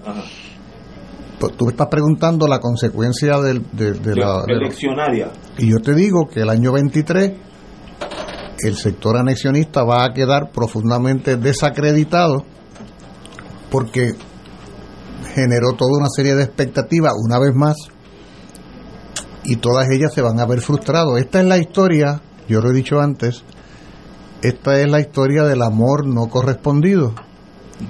O sea, los anexionistas se dedican a espatarrarse literalmente frente al americano, a ver si el americano les hace caso, y mientras más espatarran, menos caso les hacen, y más desprecio hay, y en una actitud sadomasoquista, el liderato anexionista dice, no, no se trata de que no me quiera, es que no me vio pasar, pero él me quiere mucho, y cada vez que pasa algo, lo que sucede es el desprecio, y tú sabes que, eh, oye, esto que estoy diciendo, no te creas que lo estoy diciendo yo solo. Ya hay por ahí quienes plantean que no nos extrañe si a Pierluisi se le ocurre inventarse una nueva consulta de esas falsamente llamadas plebiscitarias que no resuelven nada pero se gasta mucha plata. De hecho, ya dijo que no. Sí, dijo que no hoy, pero yo no sé lo que va a decir mañana. Y si ha dicho que no es porque lo han tocado y sabe que tienen entonces marcar diferencias, porque de alguna manera la Jennifer y él van a tener que explicar en el año 23 por qué tantas frustraciones y tantas derrotas de su proyecto anexionista. Y es que no acaban de reconocer los señores anexionistas, si fueran un poco más honestos, quizás la pasarían menos peor, como dirían por allá, si reconocieran que de parte del gobierno de Estados Unidos la idea esa de la anexión no forma parte de su propuesta. Ese análisis que yo hacía antes, de veras, de veras, fíjate que te, está hablando un independentista, pero fíjate que lo que yo estoy planteando es que a mí me da la impresión de que la, el proyecto a futuro del, del gobierno de Estados Unidos para Puerto Rico pasa por la libre asociación. Alejandro más adelante plantea, creo que fue fuera del aire, pero lo planteó, de que incluso el independentismo puertorriqueño tendría que evaluar esa coyuntura y de alguna manera montarse en ese carro ¿ah? para, para, conforme como se vayan dando las cosas, pues actuar. Bueno, eso lo estamos haciendo aquí desde el análisis que a la misma vez es comprometido con las convicciones de cada cual, pero con la razonabilidad, caramba, del análisis responsable. O sea, las cosas no son como a mí se me ocurre o yo prefiriera que fueran. Las cosas van dándose conforme se dan y entonces tú vas viendo señales. El que no quiera ver no será por no por ser ciego, será que no ver, querrá ver señales. A mí me parece que en el, en el cielo, y esta, estos días de diciembre son días de cielos muy estrellados, Sí. con muchas constelaciones Muchas, preciosas. muchas, muchas, sí. Bueno, el que el, pues, los anexionistas deben plantarse a ver el cielo Sí. y verán que en la ruta de los reyes y en la ruta de la estrella de Belén y en la ruta de las constelaciones, nada, nada conduce a adelantar la causa de la estadidad para este país. Pero no se trata, fíjate, Ignacio, no se trata de lo que creamos nosotros o no sobre el tema. No se trata de cuántos proestadidad hay en Puerto Rico, porque aquí la estadidad quien la determinaría en todo caso serían los dueños del circo. Y los dueños del circo simplemente no les interesa. Pero que estamos hablando de dos cosas. Vo- vo- Volvamos para atrás. Si A eso ver, fuera un a- juicio, digo, a testigo, ver. escúcheme. La A pregunta fue: Sí, que si les iba a afectar para las elecciones, yo te digo que sí. Pero, ok, si le afecta al PNP, ¿quién se beneficia? Yo tengo una teoría. alguien, ese vacío, si el PNP no avanza, alguien tiene que avanzar. Si aquí se logra avanzar en la idea que genéricamente se ha denominado como concertación, que quiere decir el junte de que los... se unen los populares que quedan. No, espera, espera. Estamos hablando de Victoria Ciudadana, estamos hablando del Partido Independentista, Eh, exacto, exacto. estamos hablando de otras organizaciones como el Movimiento Si Social y otras. es Estamos hablando del rol que vaya a desempeñar el sector libre asociacionista en todo este esfuerzo. Aquí se puede recrear una fo- formidable fuerza política.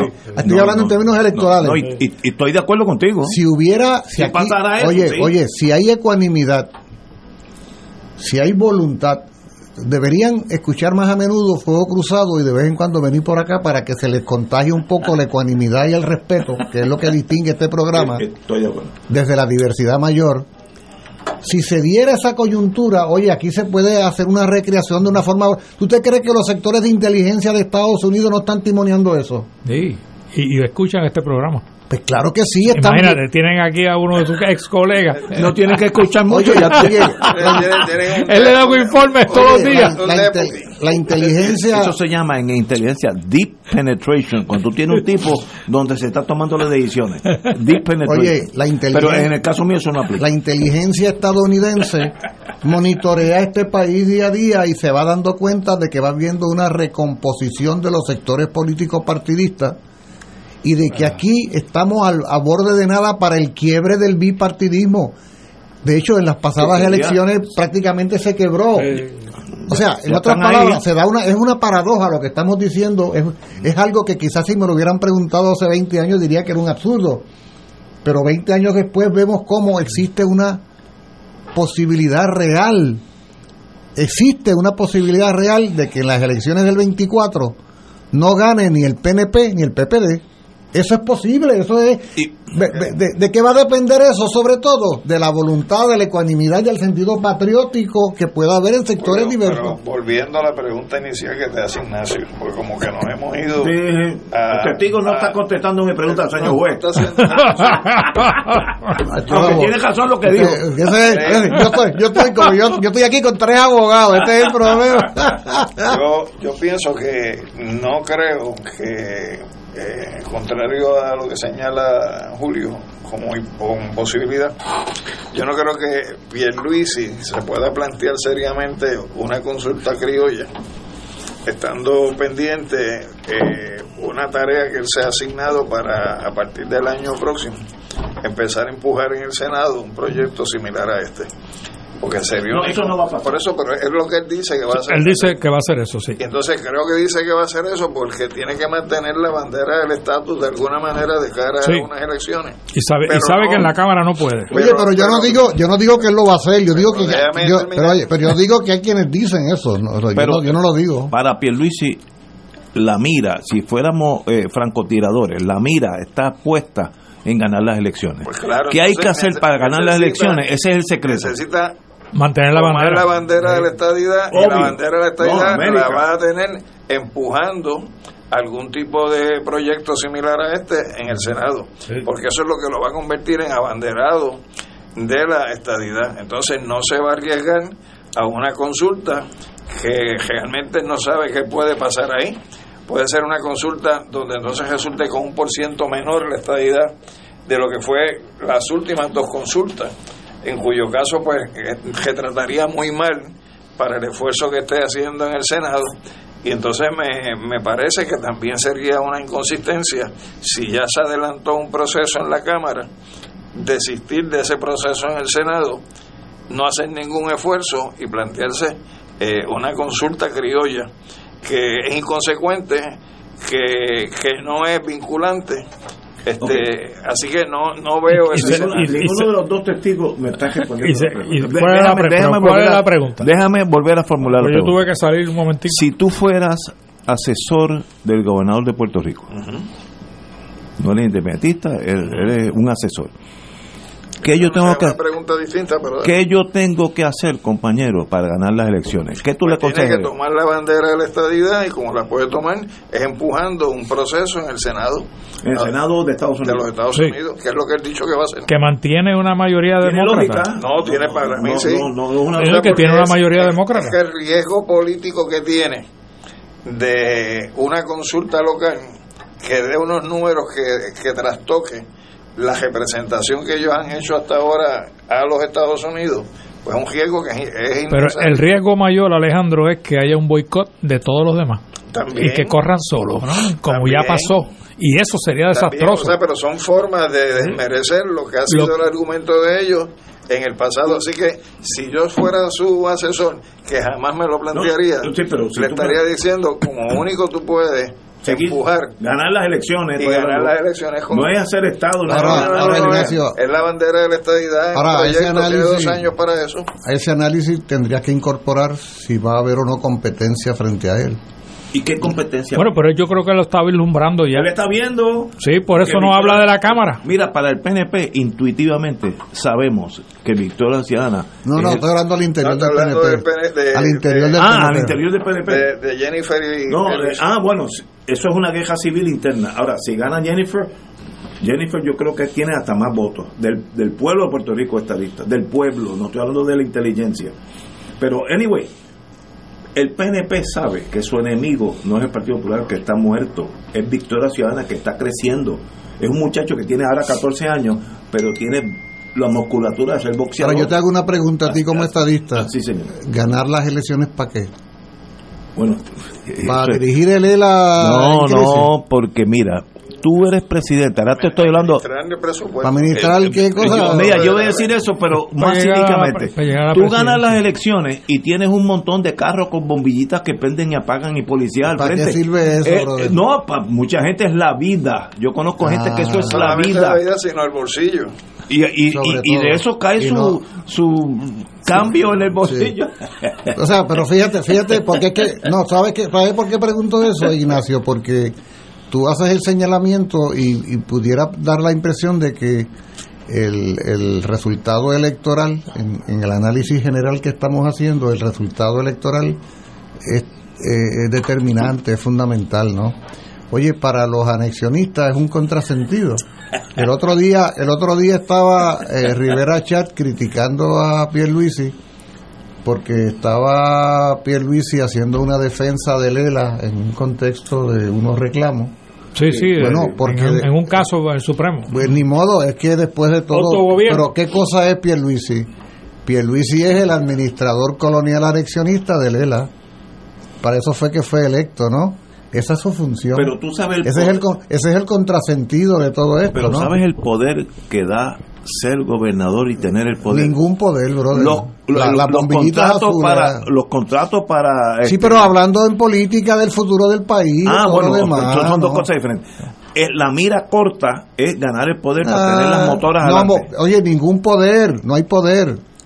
Bueno, Ah, la apariencia del pero- poder. Pero no, no, no, este, el, el concepto poder tiene diferentes formas de expresarlo. Si tú estás hablando del poder para autogobernarte y tomar tus decisiones No, propias cero, soberanamente, es ninguna. Ninguna. Pero el poder para administrar un presupuesto Uh, de y joderse de ese presupuesto lo que les dé la gana y darle los contratos a los amigos del alma, sí, el, la- ser eso- gobernador eso le da sí. un poder para administrar la Que fue lo colonia. que instituyó Fortuño. Lo que Corrupción pasa- legal. Sí, lo que pasa es que el análisis que estamos haciendo desde el principio tiene que ver con destino político, ¿no? Y estamos queriendo ver entonces los pasos que da cada cual en función de, de- porque el pie forzado aquí ha sido el proyecto de ley que ha considerado el Congreso. Por eso es que decíamos que políticamente, no administrativamente, políticamente, el que pudiera haber una recomposición de las fuerzas políticas electorales al 2024 eso puede pasar pues, pero por- no, no hablo porque tú me podrías decir, pero igual es para que entonces administren eso mismo, ¿no? Me vas a decir, y yo te voy a decir, sí, pero lo que pasa es que te sentaría un precedente. De, de O sea, hecho, Julio, sentaría un a- enorme precedente. ahora mismo hay un proyecto que está empezando a correr que se llama Causa Común por Puerto Rico, que quiere ir más allá de Victoria Ciudadana, más allá del sector de libre asociación, más allá del PIB, que quiere integrar como si fuera una ola, como si fuera un Una marullo, sombrilla grande. Todas las organizaciones sociales, Si económicas, eso, políticas, ambientales. Si para, eso, plantear una plataforma eh, donde lo que se está planteando es queremos que los candidatos que corran defiendan estas posiciones. Y no se está una definiendo y no se está definiendo como partido político, sino para impulsar una propuesta de país que le, le han dado el nombre Sí, de, de causa eso. común por Puerto Rico. De suceder donde eso. desde distintas aproximaciones hay un programa que se va a estar de impulsando. suceder eso cuando a mí algunos periodistas- ganan las elecciones yo conozco el sistema Cuando, ganan las elecciones cuando a mí si algún- sucede Cuando a mí algún periodista se me ha acercado para preguntarme sobre qué creemos nosotros en el movimiento estociano, sobre el tema este de la concertación que ha elaborado el compañero Rubén Berrío y otros. Precisamente lo que hemos planteado tiene que ver con lo que dice Alejandro. Es decir, ah, qué bueno que se estén generando unas conversaciones entre Victoria Ciudadana y el Partido Independentista, pero hay un universo de gente y de organizaciones de ambientalistas, de las comunidades, de los estudiantes, o sea, un universo de gente que dice, no es que yo quiero participar en cualquier proyecto y yo no soy Victoria Ciudadana, yo no soy el PIB, pero yo reclamo un espacio ahí y ahí es que surge el planteamiento que hace Alejandro de causa común que lo que está queriendo decir, oigan, señores del PIB, señores de Victoria Ciudadana, qué bueno que estamos hablando de una concertación, pero la concertación tiene que ser mucho mayor. Esto no es un paragüita, esto no es una sombrillita boba, es un mega paraguas lo que hay que construir. Sí, pero cuando lleguen la- al momento de las elecciones, Eso se- tiene que esas fuerzas vol- tienen que volcarse en un volcarse en uno de los No hay dos problema, no hay problema. Sí, pero tiene que haber una concertación No pueden previa. ser los dos, porque se divide el en voto. Haití. Pero tiene que haber una concertación previa. Claro, claro. Eso ocurrió en Haití y el que escogieron para encabezar ese movimiento, eh, que le llamó la Balaz, creo que era el, ¿cómo se llamaba? Fue Aristide, que recogió de todos los lados la inconformidad que había y se convirtió en la Balaz, que yo no me acuerdo si es avalancha o marullo. Pero Aristide- Lo, lo que es que... Aristide- Es avalancha y entonces yo creo que ese es el concepto. Ustedes me Hay que- corrigen, pero hay que crear también una, tenía el apoyo de Estados Unidos. no, no, no, estamos hablando, estamos hablando en su inicio. primera etapa. Porque él tuvo Pero- dos etapas. Claro que- Pero en su inicio, eh, la avalancha quería decir, vamos a juntar todas las fuerzas para provocar esta avalancha política en el país. Claro, claro que, claro que a la hora de la hora del proceso electoral tiene que haber una franquicia, tiene que haber un partido, tiene, pero claro, pero tú previamente has discutido quiénes van a ser los candidatos y candidatas, Ahora, ahora. de qué sectores van a ser, tú vas a presentar toda una amalgama, todo un arco iris. Ah, La pregunta de todo esto, realmente, es, ¿tenemos como sociedad la voluntad de hacer cosas como? Sí. Estamos, mira, Sí. yo es que yo, yo decía ahorita, medio en broma, medio en serio, que lo que la gente tiene que hacer es pasar por aquí por fuego cruzado. Es que va, no, no, es que de veras, bastaría con ver aquí cómo esta dinámica se genera desde la diversidad ideológica y cómo nosotros tenemos la madurez de poder debatir por dos largas horas asuntos sobre los cuales podemos tener lo mismo coincidencia que discrepancia. Tratando de convencer a Ignacio que... Sí, No, no. pero igual, igual Ya yo terminamos, voté. pero igual terminamos después del programa dándonos la mano. y No, dándonos y- como y- el, y el Partido Popular en ese juego está fuera.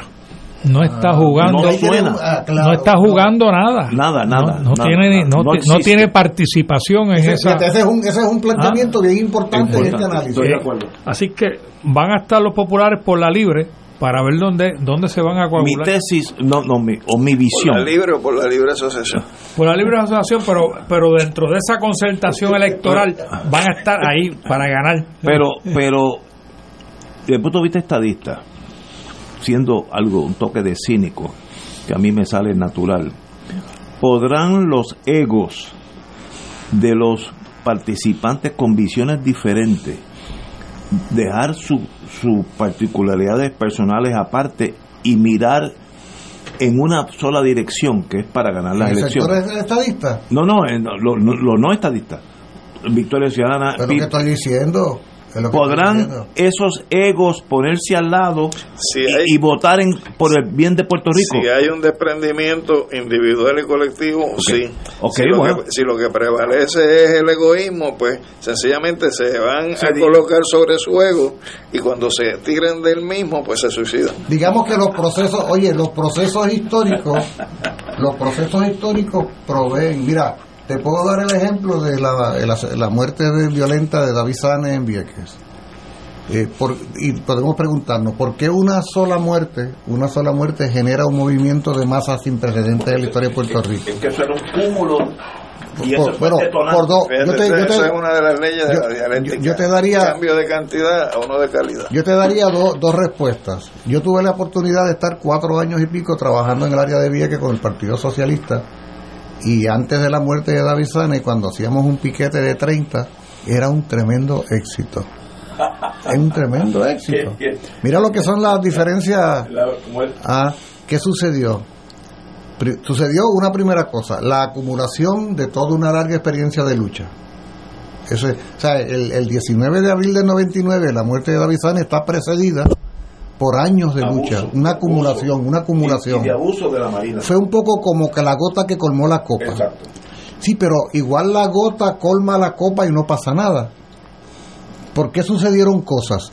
Sucedieron cosas por la acumulación de hechos antecedentes y porque hubo la voluntad a partir de ese día de generar toda una lucha desde la diversidad. ¿Ah? Que yo supiera, esto son experiencias personales, y- o sea, que yo pudiera marchar con Carlos López, aquel que fue el ombudsman, ¿se acuerda Carlos López del. PNP? O que pudiera marchar con... De la con- langosta. ¿Ah? De la comida con langostas. Eh, eh, o con, o con, con, ¿cómo se llama esta? La, la, eh, ah, con dirigentes del PNP, marchar juntos por Vieques o con dirigentes populares. Yo marchaba con Churumba, yo marchaba con, con, con, con José Aponte, con, con Norma Burgo. Sí, ¿Por qué? O sea, y marchábamos con el arzobispo de San Juan, que fue cabeza de grupo en todo este esfuerzo, y con toda la coalición ecuménica. Pudimos trascender lo que Alejandro plantea de esos egoísmos pequeños y generar un gran movimiento, porque el ecumenismo que se dio con Vieques no solo fue religioso, fue un ecumenismo social nacional. Julio, pero ahí hubo un ingrediente que yo creo que es fundamental para que incluso se pueda repetir esa experiencia, que es que quien se puso al frente de todo Puerto Rico con Vieques no era un líder sectorial de un partido reconocido, sino que fue una persona que tenía la capacidad de convocar y consensuar. Entonces creo que eso es importante desde el punto de vista de cómo se proyecta. ¿Quién fue esa persona? El Che Paralítico. Ah, Che, en el caso de todo Puerto Rico con claro. O sea, no, ese, ese es un factor que habría que considerar. De hecho, qué interesante que tú lo mencionas, Alejandro, porque en el esfuerzo este que tú mencionabas de, del De, nuevo- cau- de causa común de causa Puerto común, Rico. se está planteando justamente eso, los rostros que tienen que aparecer ante el pueblo para tratar de ganar confianza y, y- y fuerza, Son jotos tienen que, que ser rostros nuevos y que, no, diversos. que no dividan, sino que Que unifiquen. y unifiquen. Ah, pero, pero fíjate que, que, que después de todo, después de todo, de lo que se trata es de la buena voluntad que pudiera haber en hacer las cosas. La coyuntura histórica se te da, se te provee. Está ahí dada, está presente. Pero nada dice que vayan a suceder ninguna cosas, excepto que tú tengas la voluntad de hacerlo. ¿Habrá esa buena voluntad de parte del liderato tradicional de los grupos existentes y de otros sectores? ¿O simplemente perdemos en la, Yo el apuesto que sí, porque la, la realidad siempre es más demoledora que las teorías. Y la realidad lo que nos impone es que si queremos ir hacia el frente y adelante, tiene que ser eh, a partir de esa premisa. Yo creo que las circunstancias del país se van dirigiendo en esa dirección, Julio. El- la necesidad del puertorriqueño de tener un buen gobierno que vele por su bienestar verdadero eh, eh, eh, está ahí, ¿no? Está ahí, es latente. Y en la medida en que los líderes políticos puedan coagular una alternativa que, que sea creíble para que el pueblo crea en ella, eh, está ahí. O sea, yo creo que existe, existe el potencial de lograrlo en las próximas elecciones. Tú, tú sabes que hace un rato, que los amigos y amigas Radio Escucha no lo saben, pero nos acompañó largo rato en el programa nuestro querido amigo Wilfredo Estrada. El reverendo. reverendo Estrada estuvo con nosotros. Y, y, eh, yo particularmente tuve un largo rato en silencio escuchando a la amiga que nos visitó y otras. Y yo le comentaba, le comentaba a Wilfredo por lo bajo de cómo uno iba aprendiendo a escuchar. Uno iba aprendiendo a participar desde la diversidad. Cómo se van conciliando las discrepancias. Cómo uno aprende que uno no tiene la verdad agarrada por el rabo, sino que la verdad es un asunto muy compartido. Entonces, Por eso yo menciono esta experiencia de este programa de radio, porque podría ser un poco espejo donde mirarse en ese proceso complejo y diverso, contradictorio de forjar una gran unidad nacional. La historia nos está poniendo en bandeja de plata una coyuntura, la coyuntura de forjar una unidad nacional desde la más amplia diversidad. El reto está en si tenemos la capacidad de lograr ese objetivo.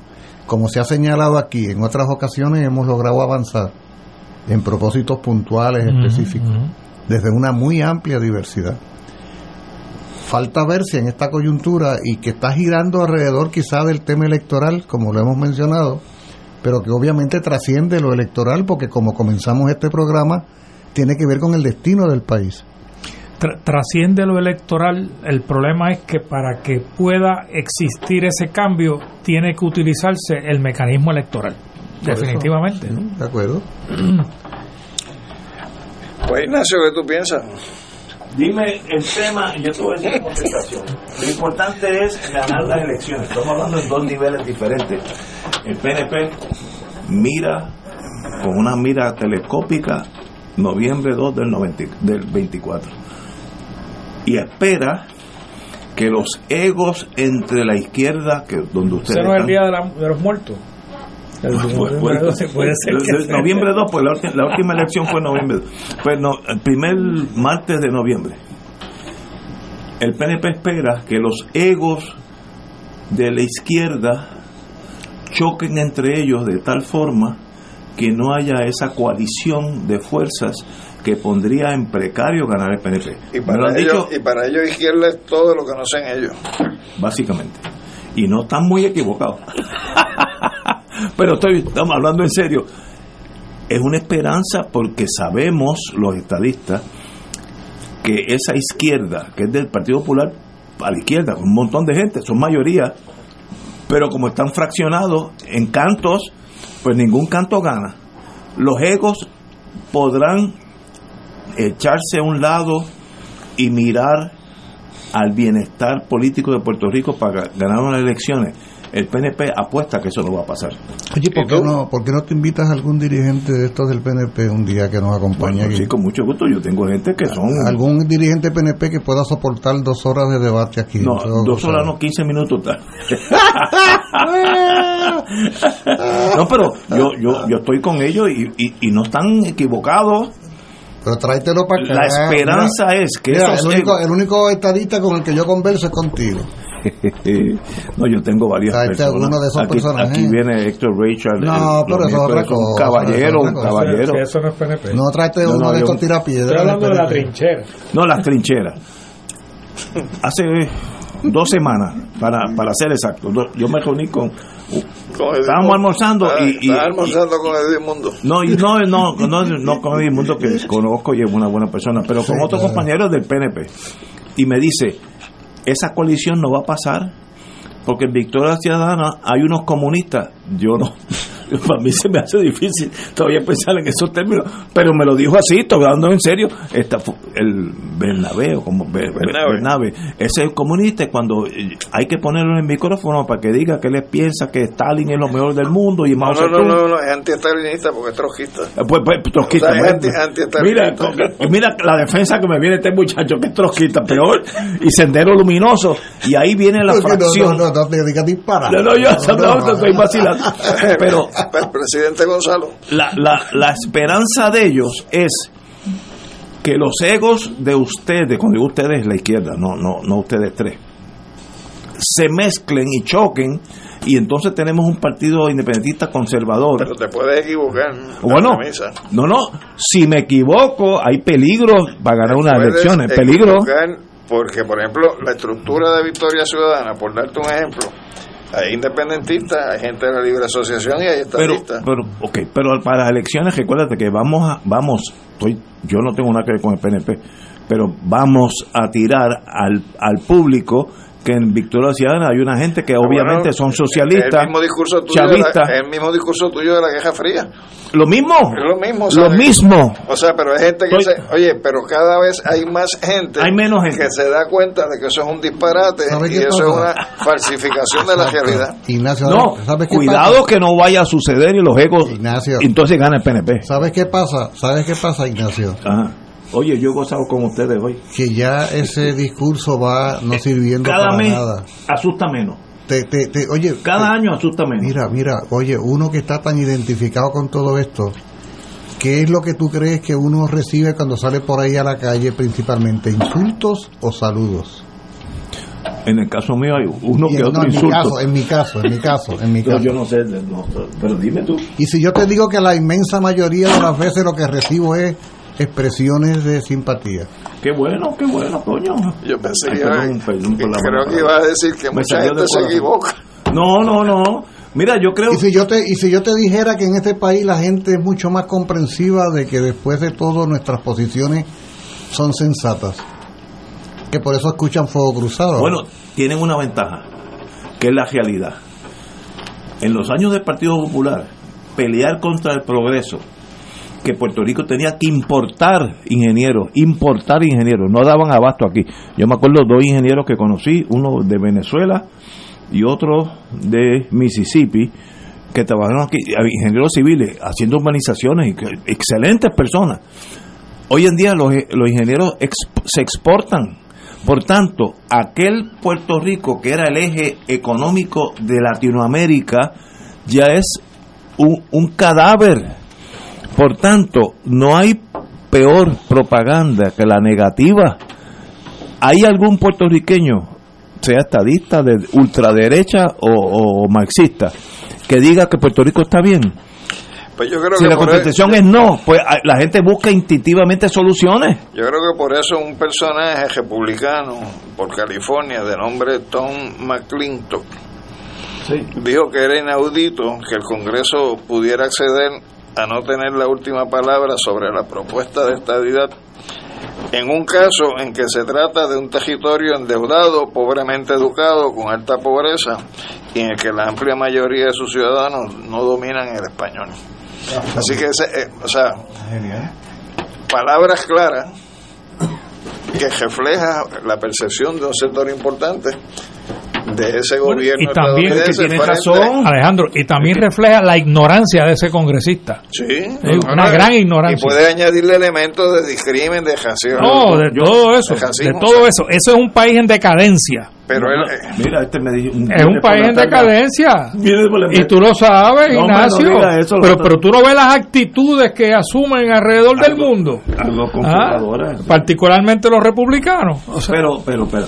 y ese señor es republicano Sí, y de California. Ajá. Pero los problemas de Estados Unidos son de Estados Unidos. Los de aquí son de aquí.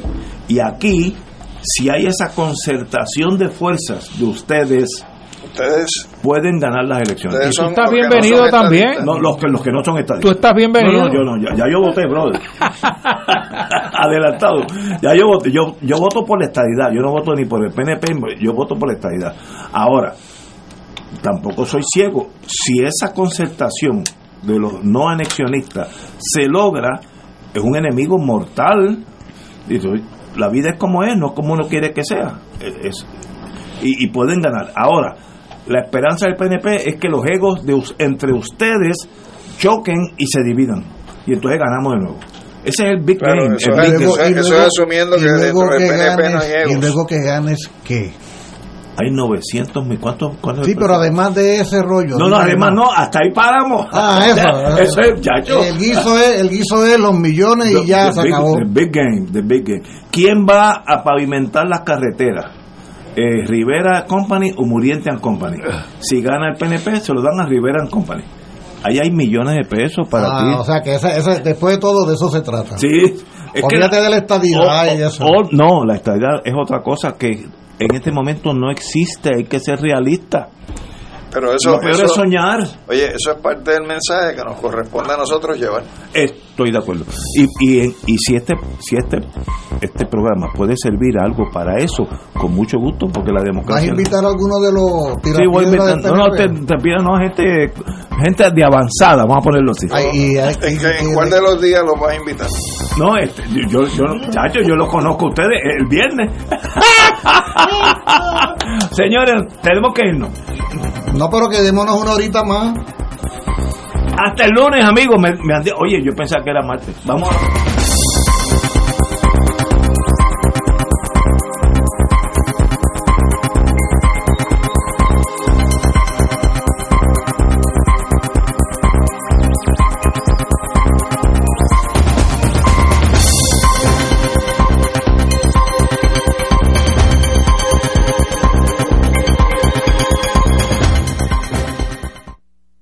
Esta emisora y sus anunciantes no se solidarizan necesariamente con las expresiones vertidas en el programa que acaban de escuchar.